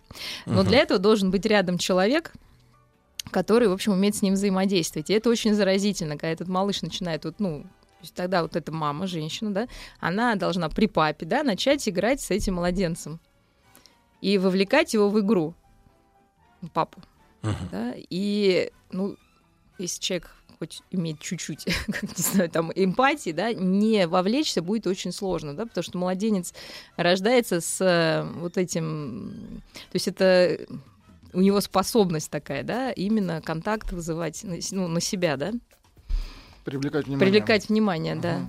Ну, а Потому что почему- иначе бы он не выжил. Но мы же видим, как, э, например, люди, э, э, так называемые сухари с детьми, но при этом э, э, сюсюкаются и становятся нежными с песиками или котеночками. Ага. Ну, Ну, мы видим же это, да, когда человек абсолютно э, прохладный, например, с детьми, вот, но при этом такой становится ласковый и замечательный, Это уже когда хорошо, значит, щекочет у вот него этот, это есть. вот этот э, меховой животик, вот Значит, это. задатки у него Да, есть. задатки есть, да, да, значит, надо их Просто разбудить. смещены. Да, да, да, значит, вот ну, все равно вовлекаем, вовлекаем, еще раз Через вовлекаем котика. в игру. Ну, можно и с котиком, Вместо конечно. котика подложите Потрени- ребенка. Нет, как классическом фильме Внезапно. «Потренируйся пока на кошках». Да. А вот, э, вот мнение, смотрите, да, я прочту его, потому что это писал человек, надеюсь, не искусственный интеллект, Дмитрий. Для ребенка до года папа вообще не нужен. Ему больше нужна мама, ее тепло, ее молоко. Ее молоко. Папа больше нужен маме, как помощник, как добытчик. Вот такое ну, тоже мнение. правильно. Нет, ну, Вообще а- папа нужен, чтобы разделить э, маму и малыша в итоге. Э, Такая у него неблагодарная функция. А маме, конечно, если мама спокойна, что он создает безопасность папа, да, вокруг вот этой пары. Да. Вот, конечно, мама с ребенком в большем симбиозе, чем папа, но играть не возбраняется и, в общем-то, э, восхищаться и присутствовать Мгм. все равно нужно. А вот смотрите, продолжает девушка, к сожалению, не подписывается, как ее зовут, не знаю, из Питера, да, которая писала про сухаря, который Мгм. черств на эмоции, и не- ему не пели колыбельные в детстве. Точно Сергей пишет, муж принес домой троих животных и целует их. Поздравляем с тройней. И целует их, а ребеночка нет. Принес домой, Вовлекаем. понимаешь? То есть вот есть ребенок, но мужчина тянется-то к чему? К мехам, к меху. Понимаете, да? Шерсть его больше привлекает. Смотрите, почему? Почему? Потому Что что ребенку нужно давать. Да? А, Да. а тут, а животное, оно наоборот тебе дает. Не понял. Ну, Когда вы берете котенка, он вас греет, понимаете? Ну, как бы вам дает вот эти эмоции положительные. А вы, а когда вы взаимодействуете с ребеночком, Это вы, потому что вы должны нет. отдавать.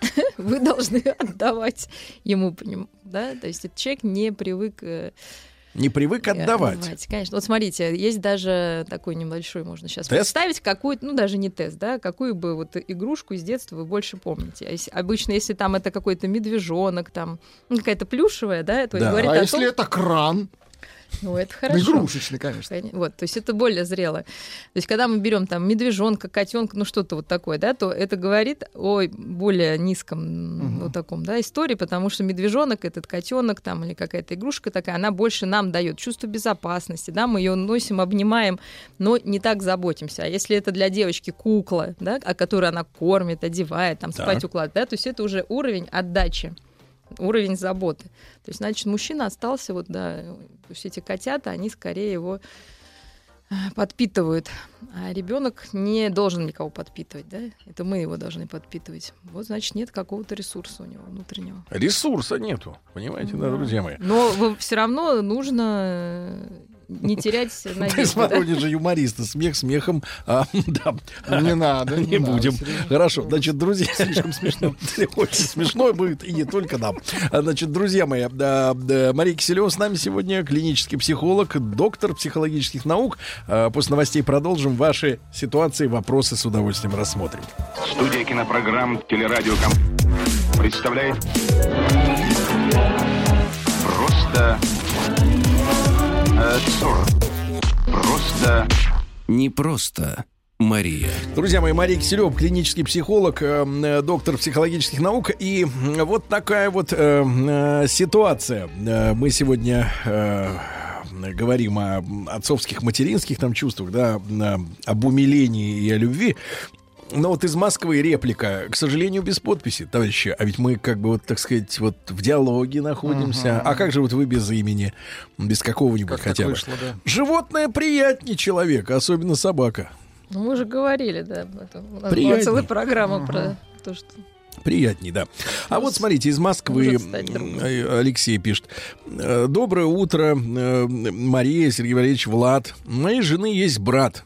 У него год назад родился сын. Когда мы берем малыша к себе на выходные, он от меня, малыш, ни на шаг не отходит, плачет, если я удаляюсь. Выбрал почему-то меня, малыш. А его папаша бухает беспробудно, сыном не занимается, племяшку жалко. Ну, вот он будет заменяющим вот таким объектом привязанности. Значит, этот мужчина действительно источает из себя какую-то эмпатию и тепло.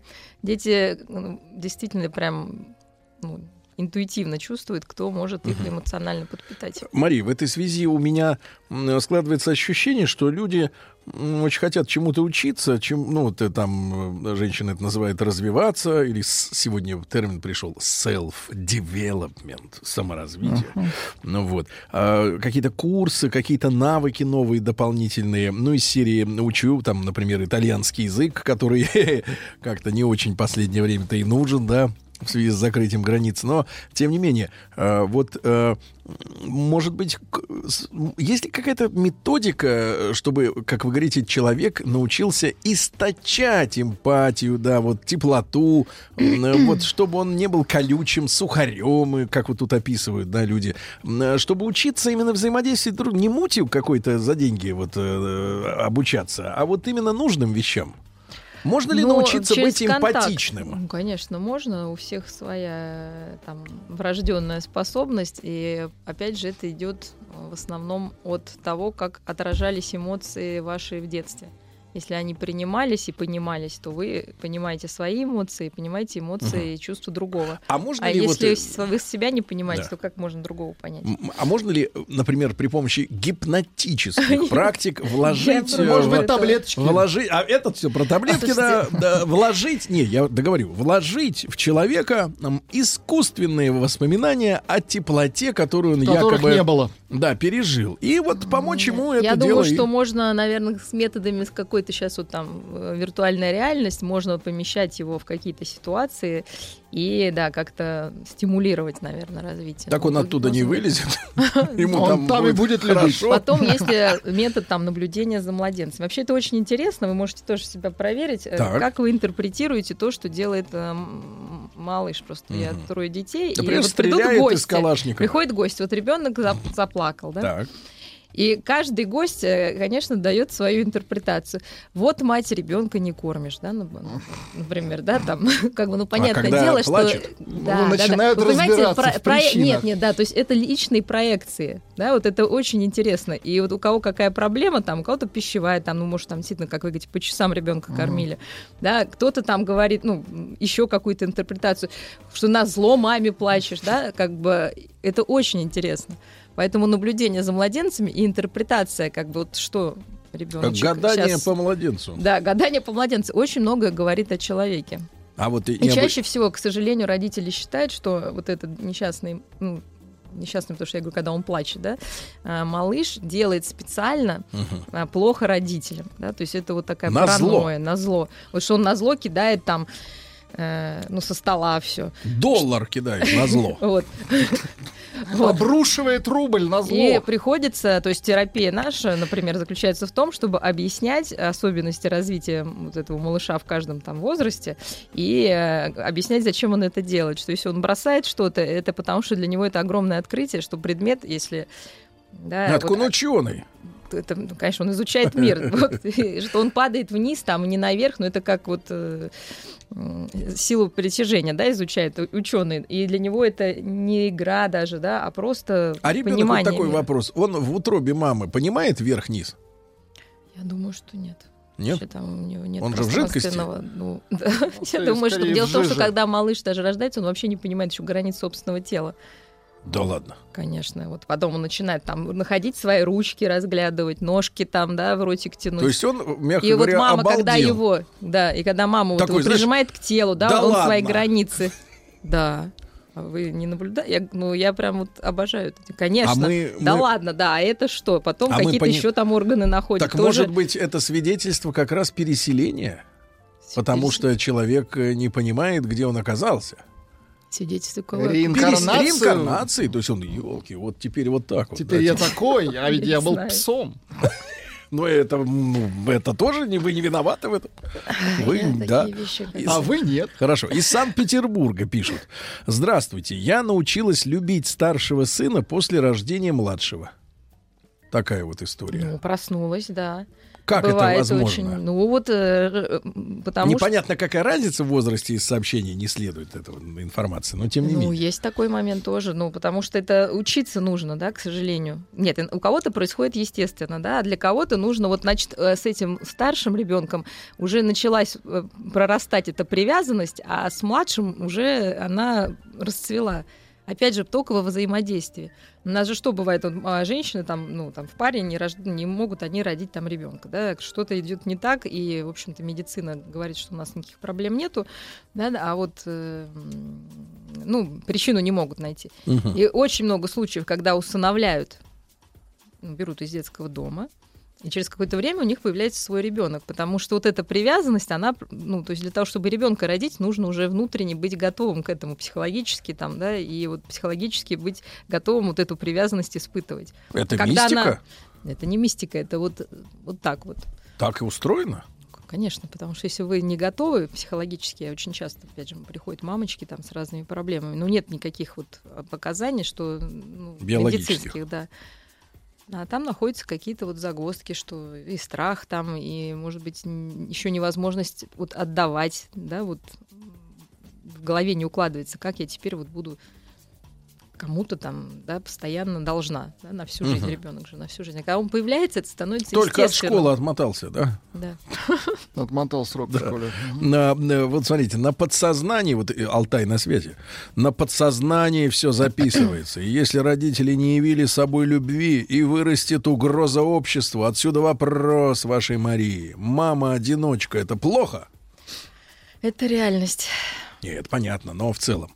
Ну, это, слушайте, смотрите, бывают такие мамы, одиночки, добрые, прекрасные, хорошие, что а, а кто-то в браке там родил и отдал ребенка, пять родил и всех отдал няне.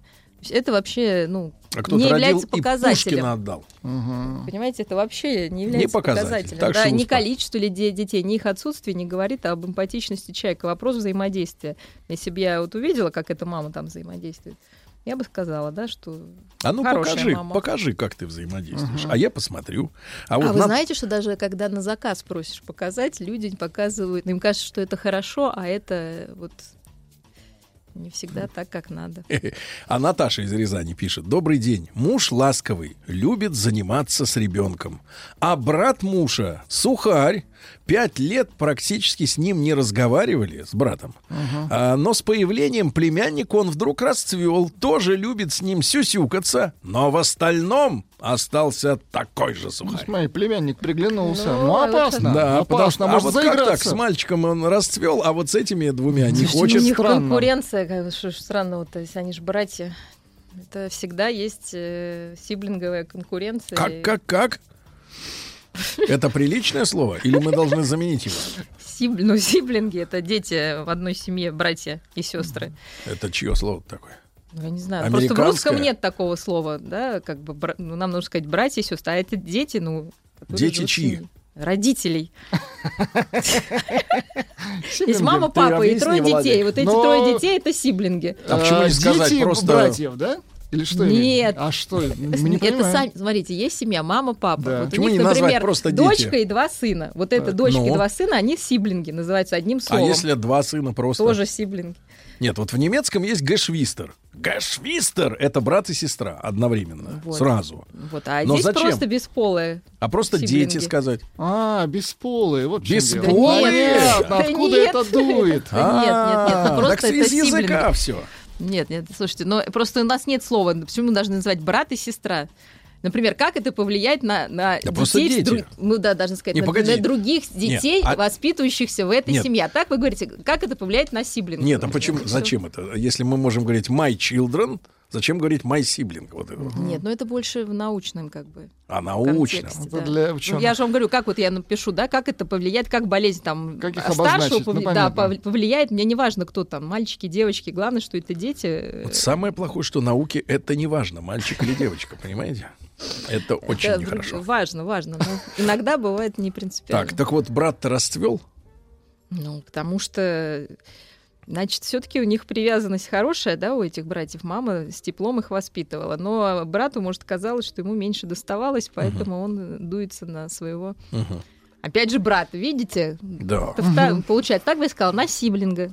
А вот э, товарищ академик пишет. Ну, да вы что? Да, да, да. Но не наш. Ну как же? У меня в детстве был плюшевый медведь, с которым я не расставался до третьего класса, а сейчас я нежен со своими детьми-сыновьями, порой больше мамы. Причем ласки и заботы Ну, мне хватает на всех детей и на жену тоже. Ну, Знаешь, какой прекрасно, ласковый. так прекрасно, что, представляете, если А если родители пора- а если позволили кран с медведем, подарили? с маленьким, прожи- э, с э, плюшевым жить, Жить до третьего класса, значит, родители очень тоже тепло относились, потому что мы знаем, да, как иногда относятся к мальчикам, там, правильно, дадут кубик деревянный. И спи А, да- а дальше сам вертись, как Да. хочешь. Хочешь представлять, что это медведь, хочешь представлять, что это кран. Ну, зато фантазия будет хорошая у Кстати, мужчины. да. А, да. А у нас с женой другая проблема, пишет товарищ из Москвы. Она никак не может забеременеть. Меня это очень парит, э, значит, волнует, по-нашему переводим, да? Вот, э, аж до хандры, то есть депрессии. На суррогат в виде животных э, душа не лежит, суррогат.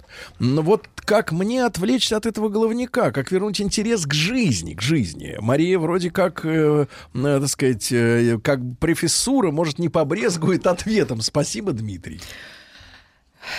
Ну, мы говорили, Человек да, какой у нас, да. Ну, во-первых, это проблема у нас сколько там, 25%, да, мы пар, по-моему, говорили, молодых, там, здоровых, в общем-то, это случается. И часто, кроме там физических проблем, я не знаю, что здесь, если это просто не получается по непонятным, как бы, основаниям, э, я бы, конечно, люди начинают, понимаете, у них монотема. Да, вот они думают о- об этом зачатии, не могут, естественно, расслабиться, и, в общем, как бы ничего все равно не получается. Так, давайте на две минутки перерыв в этих мыслях.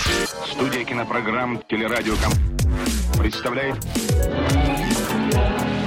Просто э, 40.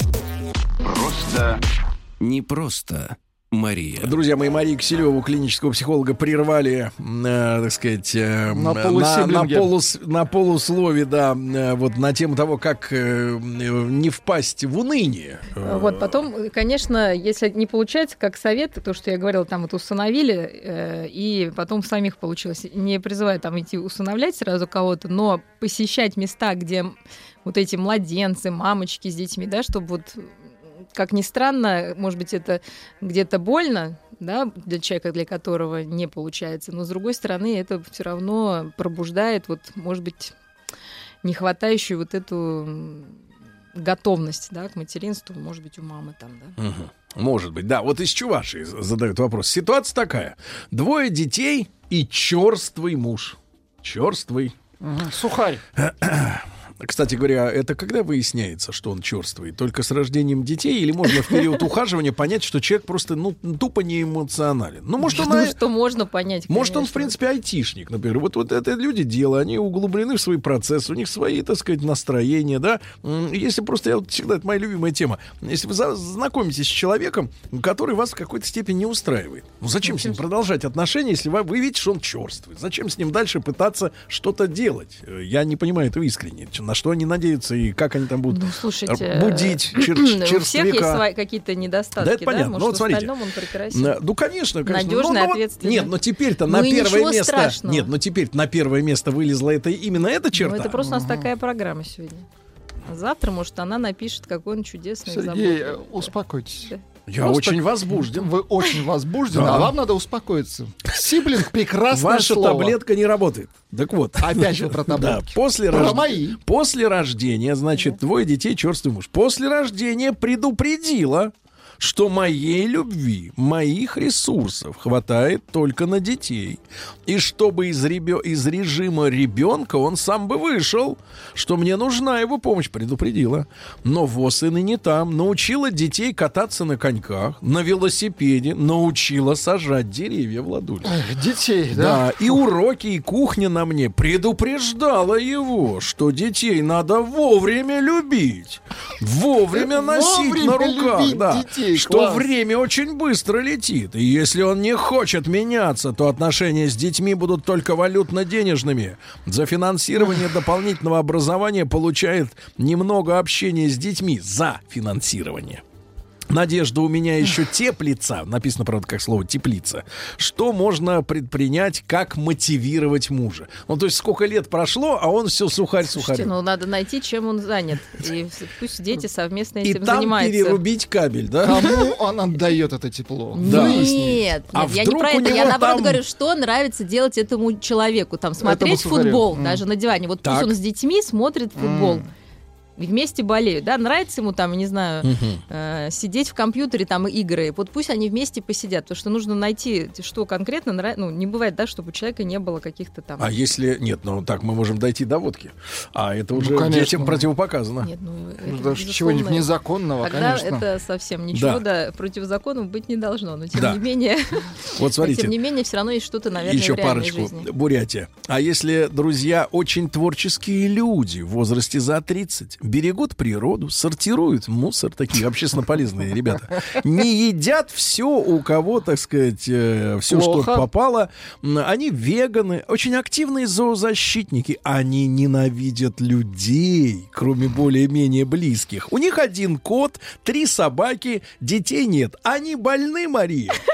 Да-да-да. Сортируют мусор. Это Сортируют. хорошо. От них пользы-то немало. Что перебирают. И едят мясо. Мгм. Может, в этом их миссия? Есть чужое мясо. Ну, это мода. перебирать. Они не больны, конечно, А. но это мода. Понятно. И Ну вот, ну вот. хорошо, это была такая присказка из Сахалина. Доброе утро, добрый вечер. А, Мы расстались с мужем, когда нашему сынишке было полгода. Приезжал к нему вроде первое время, но как появилась новая ба- баба, Женщина. Да, про сына совсем забыл. Конечно, ей ревностно, что он приезжает в бывшую семью. Скорее всего, тоже руку приложила к его редким визитам. Это даже не вопрос, а просто удивительно, как это у мужчин бывает просто. Был любимка, сын, и уже не нужен. На два часа в неделю не заманишь. Ну да, проще. Ну, Потому Вообще, что он не вкладывается Нет, в это. а да. вот вопрос, а насколько связаны отношения с мамой и отношения с ребенком от этой мамы? Или это не- нельзя вот сказать, что они Ну, как-то могут 100% повлиять? нет. Ну, То есть, э, естественно, люди расстаются, и, э, ну, они остаются родителями. Главное, чтобы там не было вражды какой-то, а каких-то прям там, не знаю, любви, уважения, теплых чувств они могут друг другу не испытывать. Мгм. Часто бывает, что отец любит ребенка, но с мамой там не общается. Часто бывает. Опять же выяснить, что нравится Да. отцу, и приводить Да. туда ребенка. Например, на футбол. Да, или нравится Бар. новая женщина. Значит, из Но Татарстана. обычно, понимаете, если мы не хотим какого-то контакта бессознательно, да, он не происходит. А вот оно а на внешнем уровне вроде как мы только за. Да. Поэтому А надо вот смотрите, разобраться, что там внутри у мамы. Мы э, читали м, сообщение от женщины, которая нас, на- научившись э, э, любить, значит, полюбила младшего, потом Да. перенеслось Мгм. и на старшего, да? А у меня жена, пишет товарищ из Татарстана, стала хуже относиться к старшей дочке 6 лет после рождения второго ребенка. Часто на нее кричит, прямо с ненавистью кричит. Ну, Небось, сынок А? родился. Ну, непонятно, ну, Вот наверное, если сынок. тогда там понятно, Это нормально. Как-то вы немножко, немножко сынок так произнесли, я бы сказал, ну, негативно Ну, как так. я сама мать Коннотация. сынков-то, я люблю сынков и Вы дочек, любите да. людей? больше. Нет, давайте из того сообщения про веганов. Вы людей любите, Мария? Я очень люблю. Правда? Да. Меня даже все удивляют, что я в своей профессии до сих пор люблю людей, да. Коллеги Надо вас удивлены. в поликлинику на. А что вот, э, а действительно, сын может перебить любовь к дочери? Ну, конечно, по Фрейду женщина мечтает поиметь сына-то больше, чем дочка. Дочка — это конкуренция всегда. Правда? Бессознательная, да. А сын — это свой мужчина, простите. Может, в них, э, спросите, может, у них бесы какие-то сидят? Может, как-то изгнать? мамах? Ну да, вот что значит сын, дочка? Лучше нравится, когда сын. Что это? Откуда это? Слушайте, это не сто нравится, она не сидит и не думает, да, там, это так Вот, происходит. в ней, может быть, это, чертяка сидит, Во- правильно? Во всех сидят, да. Чертяка Фрейд сидит. Да. Да, а мы их каленым железом, правильно? Значит, Мария, а большое спасибо. Сегодня у нас достаточно странный разговор был такой, деловой получился. Спасибо вам огромное. Свидания, Будьте да. здоровы. Да, Будьте тоже, здоровы. да. До завтра, товарищи. Еще больше подкастов на радиомаяк.ру.